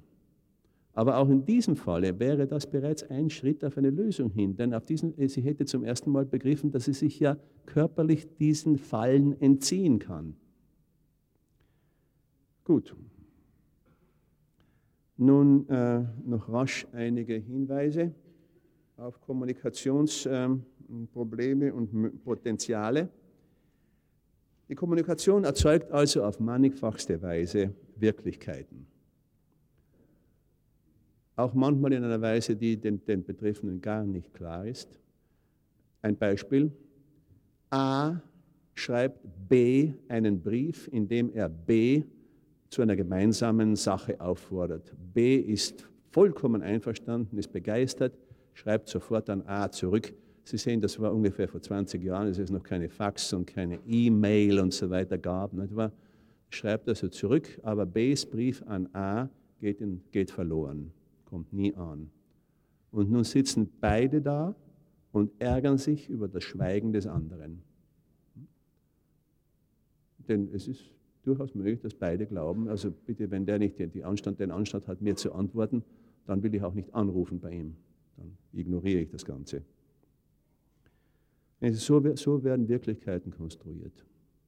Oder dieses schöne Beispiel des, ähm, des Zustandes in der christlichen Welt beim Heraufkommen des Jahres 999. Wir werden zweifellos ähnlichen Wahnsinn jetzt auch im Heraufkommen des Jahres 2000 erleben. Man nahm an, dass beim 12. Glockenschlag der Nacht äh, des 31. Dezember 1999 die Welt untergehen werde. Und es gibt sehr interessante historische Berichte darüber, wie Menschen versucht haben, mit, diesem, mit dieser Sache fertig zu werden. Äh, man entließ die Sträflinge aus den Gefängnissen, man ließ die Kühe und die Tiere frei in die Weiden hinaus. Man ähm, man ähm, insistierte nicht mehr auf der Zahlung der Schulden seitens der Schuldner. Auf diese Weise versuchte man sich also auf das jüngste Gericht vorzubereiten. Als nach dem 12. Glockenschlag der Nacht des 31. Dezember 1999 die Welt nicht untergegangen war, da wurden die Gefangenen, die, die, die Sträflinge wieder gefangen, die Tiere wieder in die Stelle gebracht, die auf den, man insistierte auf den Zahlungen der Schulden. Ich erwähne das nur deswegen, weil in den arabischen Ländern, die, dem christlichen, die den christlichen Kalender nicht hatten, diese Nacht eine ganz gewöhnliche Nacht wie jede andere war. Dass lediglich die Annahme, dies sei die letzte Nacht des ersten Jahrtausends, zu diesen ganzen Verrücktheiten führte. Also Sie sehen, wie Annahmen Wirklichkeiten konstruieren, ganz konkrete Wirklichkeiten konstruieren können. Und das kann man eben dadurch verwenden, dass man wie Erikson Situationen umdeutet. Das heißt, in Situationen einer gegebenen Situation, so wie sie die Betreffenden sehen, eine andere Deutung gibt. Da gibt es dieses schöne Beispiel in ähm, Mark Twains Buch Tom Sawyer. Tom, ein Zwölfjähriger, hat irgendetwas angestellt und ist nun, wird nun also bestraft. Er muss an einem Samstagnachmittag einen Zaun streichen.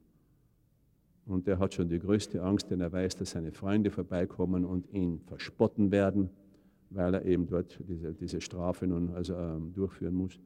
Und da sieht er schon in der Ferne, sieht er schon den einen Jungen daherkommen, dessen Spott er am meisten fürchtet. Und da kommt ihm, wie, wie Mark Twain das beschreibt, eine herrliche Eingebung. Und er steht also dort und pinselt. Der andere Junge kommt, bleibt hinter ihm stehen und sagt schließlich, Tom Sawyer scheint ihn nicht bemerkt zu haben, und sagt schließlich zu Tom, Tom, ha, du arbeitest, würdest du nicht lieber schwimmen kommen mit uns? Und Tom pinselt weiter und sagt, dreht sich dann um und sagt, arbeiten, was, was, was meinst du damit? Nee, erlaube mal, ist denn das nicht arbeiten, was du hier tust? Den Zaun streichen? Und Tom antwortet, hat, hat ein Junge die Chance, äh, alltäglich die Chance, einen Zaun streichen zu können. Er hat also die Strafe in ein Privileg umgedeutet. Und nun, nach einer Minute, sagt der andere Junge, du Tom, lass mich doch bitte mal ein bisschen streichen. Und am Ende des Nachmittags hat, Tom, hat der Zaun drei Lagen Dünche und Tom schwimmt den Reichtümern, denn jeder Junge, der vorbeigekommen ist, hat für das Privileg gezahlt, einen Teil des, Downs, des Sounds streichen zu dürfen. Also das ist ein sehr schönes, ein klassisches Beispiel der Umdeutung. Eine andere Umdeutung, für deren Erfolg ich nicht garantieren kann, wäre, ein Mann wird von einem Banditen in einer dunklen, engen Straße spät nachts mit der Pistole angehalten und zur Herausgabe seines, äh, seiner Brieftasche aufgefordert. Eine typische Situation, es gibt nur zwei Möglichkeiten. Entweder er gibt die Brieftasche her und verliert die 120 Mark, die drin enthalten sind, oder aber er weigert sich und verliert dann die 120 Mark plus sein Leben. Scheinbar geht es keine andere Möglichkeit. Doch. Er kann die Lage umdeuten, indem er zu dem Mann sagt, hören Sie mal, so jemand wie Sie suche ich seit langem.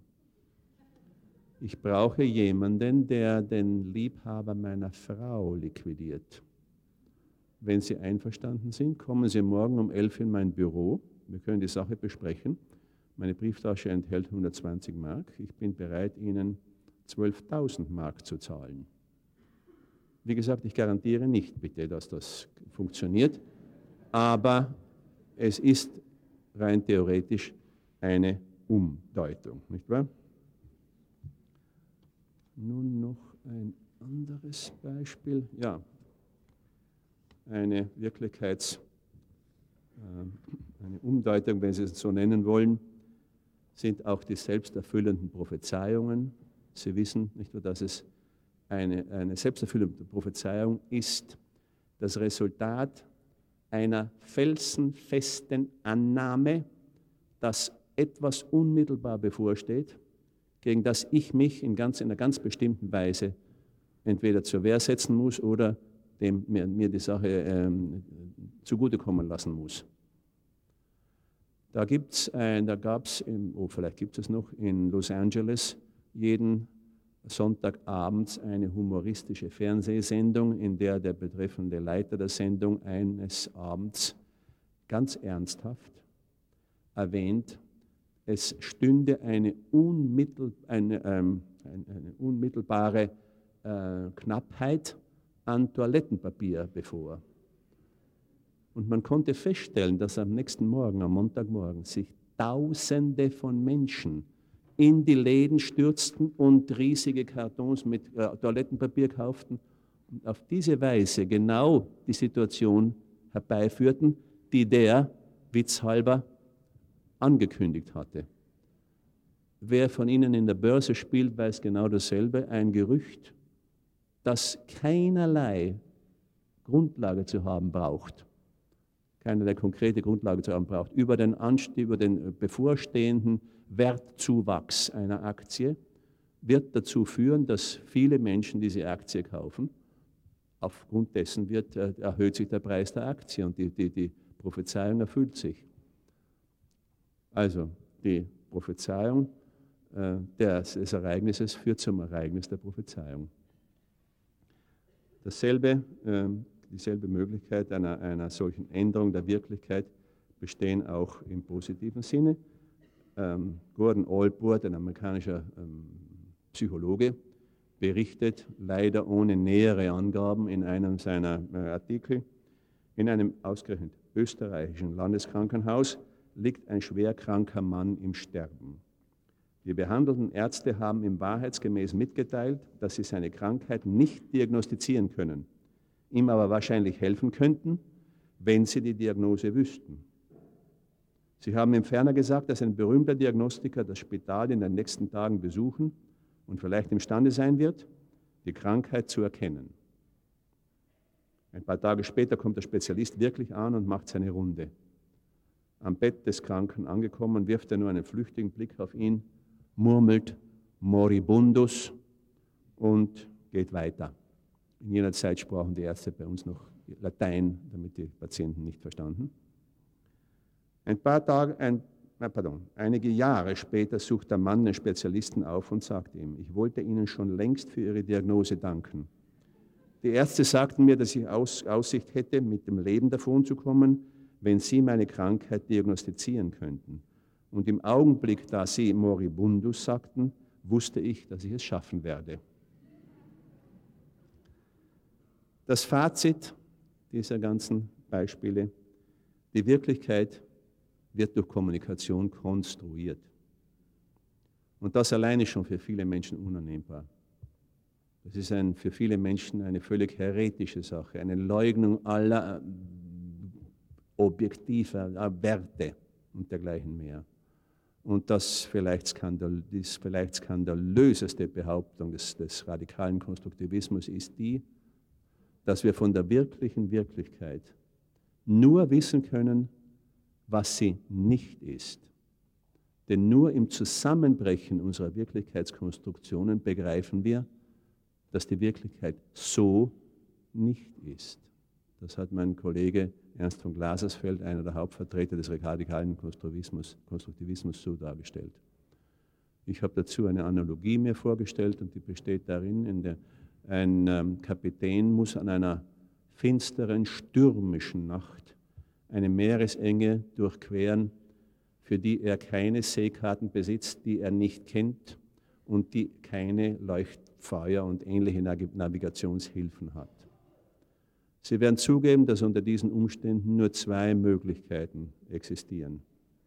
Entweder er durchfährt die Meeresenge und erreicht auf der anderen Seite wiederum das sichere, offene Meer. In diesem Fall weiß er nur, dass seine Annahme über die Form dieser Meer Meeresenge stimmte. Oder aber die zweite Möglichkeit, er läuft auf einer Klippe auf verliert sein Schiff und das Leben und weiß im letzten Augenblick dann nur, dass seine Annahme über die Wirklichkeit der Meeresenge nicht stimmte. Das ist alles. Meine Damen und Herren, wir haben in unserer Arbeit immer wieder mit Menschen zu tun, deren Wirklichkeitskonstruktionen zusammengebrochen sind. Darwin sprach schon davon, als er vom Überleben der Gattungen sprach und, und, auf, und nachwies, dass die Gattungen, die sich nicht an die dauernd sich verändernden Umweltbedingungen anpassen können, zum Aussterben verurteilt sind. Und dasselbe gilt auch für uns Menschen. Wir haben eine Idee der Wirklichkeit und sind einfach unfähig, diese Idee aufzugeben. Und je mehr Zeit vergeht, desto schmerzvoller wird natürlich diese Situation.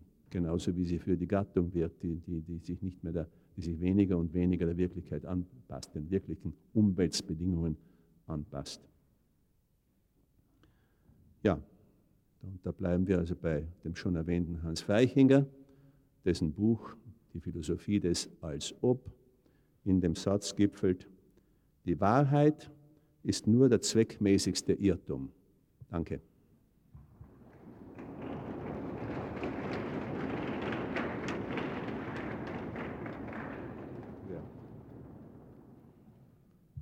So, wir haben noch Zeit für Diskussion.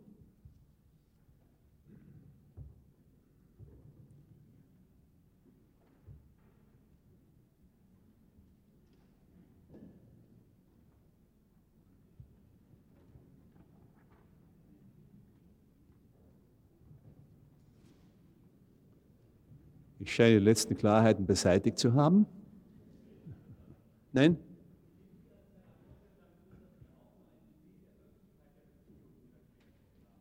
Selbstverständlich, aber wir wissen, dass das nur eine Konstruktion ist. Bitte?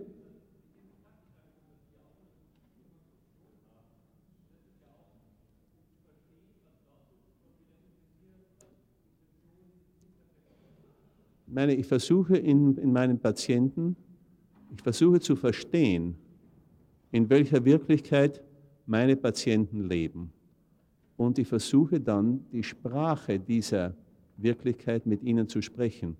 Das ist wiederum das genaue Gegenteil von der, der, den klassischen ähm, Therapieformen, die eben dem betreffenden Patienten eine, ähm, eine neue Sprache beibringen wollen. Das ist eben keineswegs der Fall. Erikson folgend Erikson hatte schon eine seiner, seiner grundlegenden äh, Ratschläge war oder, oder Anweisungen war, lerne und spreche die Sprache des Patienten. äh, Sokrates schon sagte, lang vor Erikson natürlich, ähm, ähm, willst du jemand überzeugen, verwende seine eigenen Argumente. Also sehen Sie, der, der, der radikale Konstruktivismus sieht sich selbst als Konstruktion, nicht als ewige Wahrheit. Aber es ist eine Technik, die sehr nützlich sein kann, sehr praktische Wirkungen haben kann. Denn wenn es mir gelingt, indem ich die Sprache des Patienten erlerne, ihm dann in dieser Sprache eine andere Möglichkeit der Wirklichkeitsauffassung zu eröffnen, dann habe ich mehr oder weniger äh, Erfolg gehabt. Ja, bitte.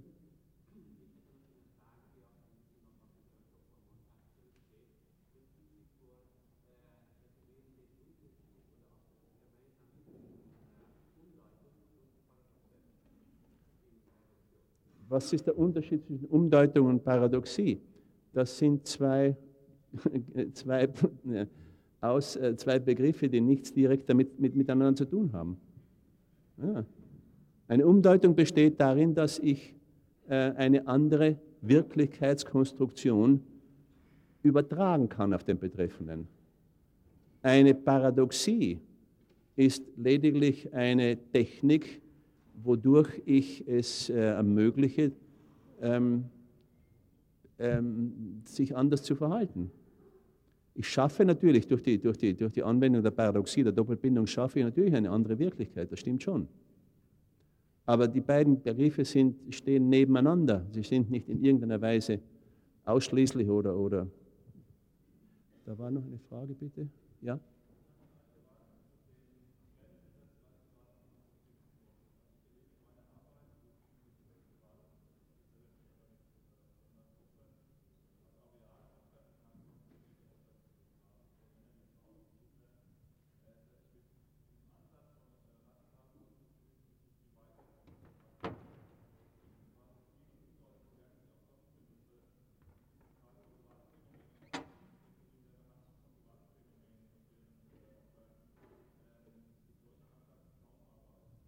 Also Sie sprechen von Gewalt, habe ich richtig verstanden, von Gewaltphänomenen? Ja. Ja. Ja, zweifellos, bitte, dass, dass, ich sage ja nicht, dass das dafür eine ganz bestimmte Behandlungsform gibt. Ich würde trotzdem versuchen, irgendwie die Interaktion zwischen dem Gewalttäter und seinem Opfer zu verstehen, zu begreifen, in welcher Wirklichkeit leben die beiden. Und wie ist es möglich, dass der, der, das Opfer vielleicht durch ein anderes Verhalten sich sehr wohl aus dieser, aus dieser Situation entziehen kann. Das ist durchaus möglich, aber Sie haben natürlich recht, das ist eine viel ernstere Situation als die, die ich hier erwähnte. Dasselbe gilt natürlich auch für, zum Beispiel für die Selbstmorddrohungen des, des, des ähm, des, deprimiert, des äh, depressiven Patienten. Auch da kann man nicht witzeln. Auch da werde ich auf keinen Fall irgendwie versuchen, da äh, die Sache ins Lustige zu drehen. Ich muss die Sprache des Patienten sprechen und das ist in diesem Falle die Sprache der totalen Verzweiflung. Ja, bitte?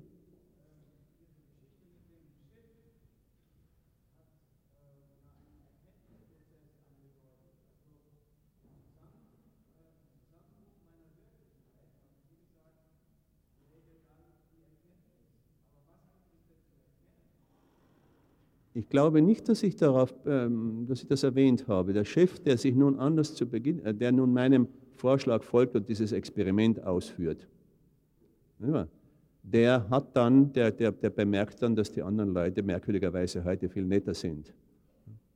Und wie ich das dann fortsetze, das hängt davon ab, was, äh, da, muss ich, da müsste ich nähere Einzelheiten des spezifischen Falles kennen.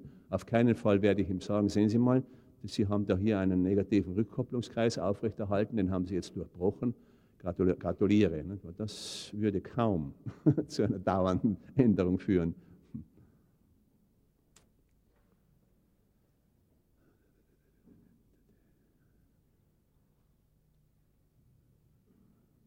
Ja, bitte.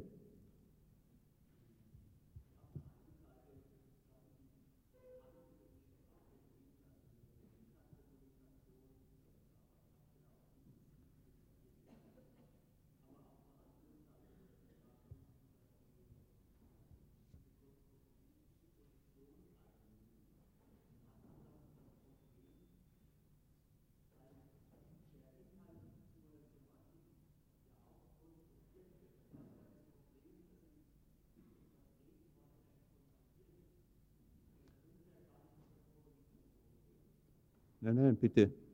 Das war das. Ja, aber dieses Problem, aber sicherlich, das, was ich erwähne, ist eine Konstruktion. Ich lerne zunächst einmal die Sprache des Betreffenden. Und dann in dieser Sprache versuche ich, eine Änderung herbeizuführen. Das ist sehr wichtig. Erikson hat immer wieder darauf, darauf ähm, bestanden. Wir müssen zunächst die Sprache des Betreffenden lernen, denn sonst kommen wir nicht an. Wenn ich ein Beispiel wiederholen darf, das ich schon x-mal erwähnt habe, nehmen Sie an, die, die, die Mutter, die ihren 17-jährigen Sohn noch so behandelt, als wäre er sechs Jahre alt. Die versuchte Lösung seitens des, der menschlichen Umwelt ist immer und immer die, hör auf, ihn zu verwöhnen. Er muss selbstständig werden, er muss verantwortungsvoll werden. Du kannst nicht Zeit seines Lebens sein Weckeruhr und sein Terminkalender und dergleichen sein, sein Gewissen sein.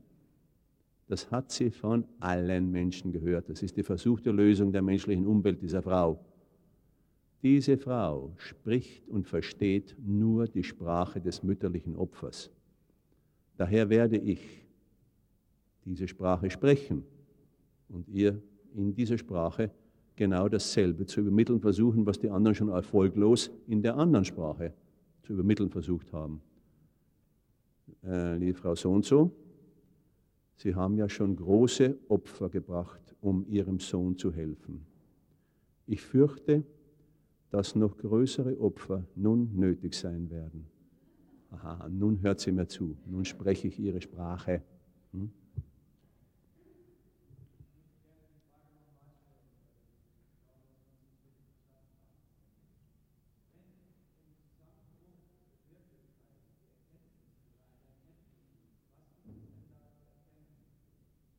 Wenn im Zusammenbruch eine Erkenntnis liegt, nein, da gibt es nichts zu erkennen. Die Welt ist sinnlos.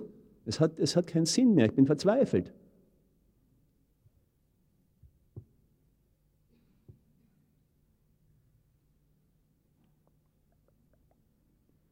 Ja, bitte.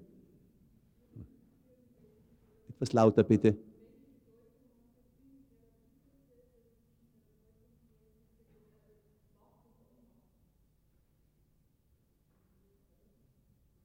Welche Bedeutung hat in unserer Arbeit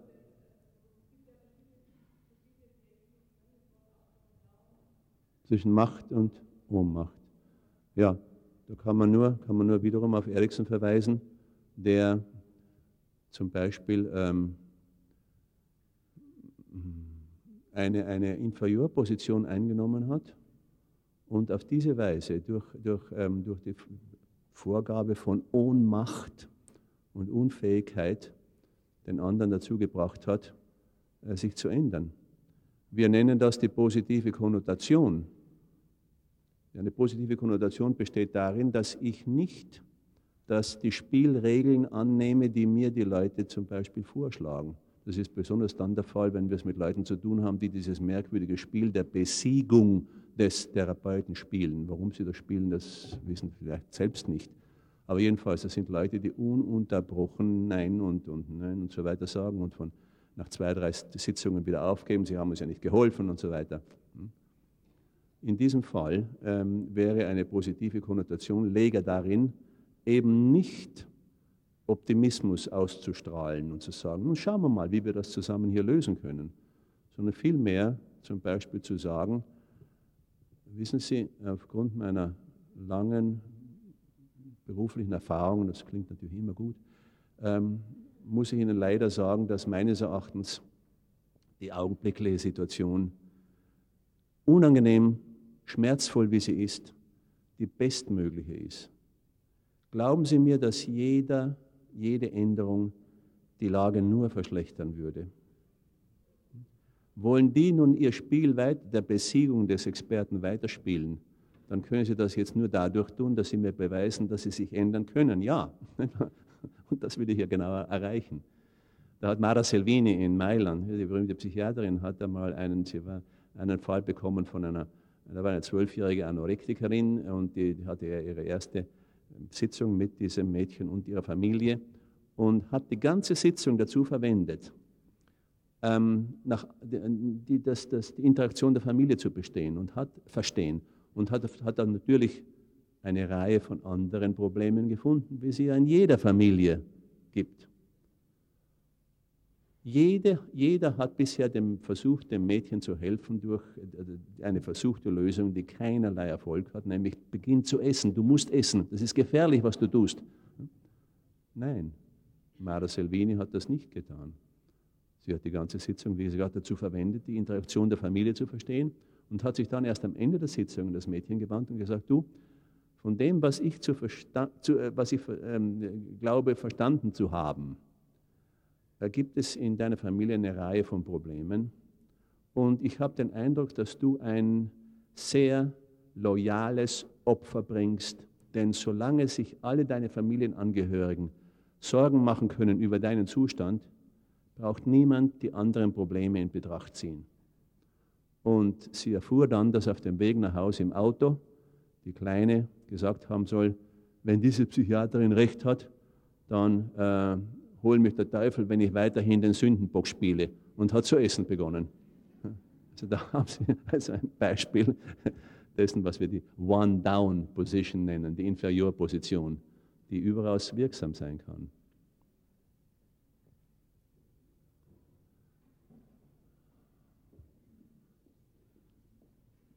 So, dann haben wir es mehr oder weniger. Dann wünsche ich Ihnen einen angenehmen Stoffwechsel und danke Ihnen für das Kommen.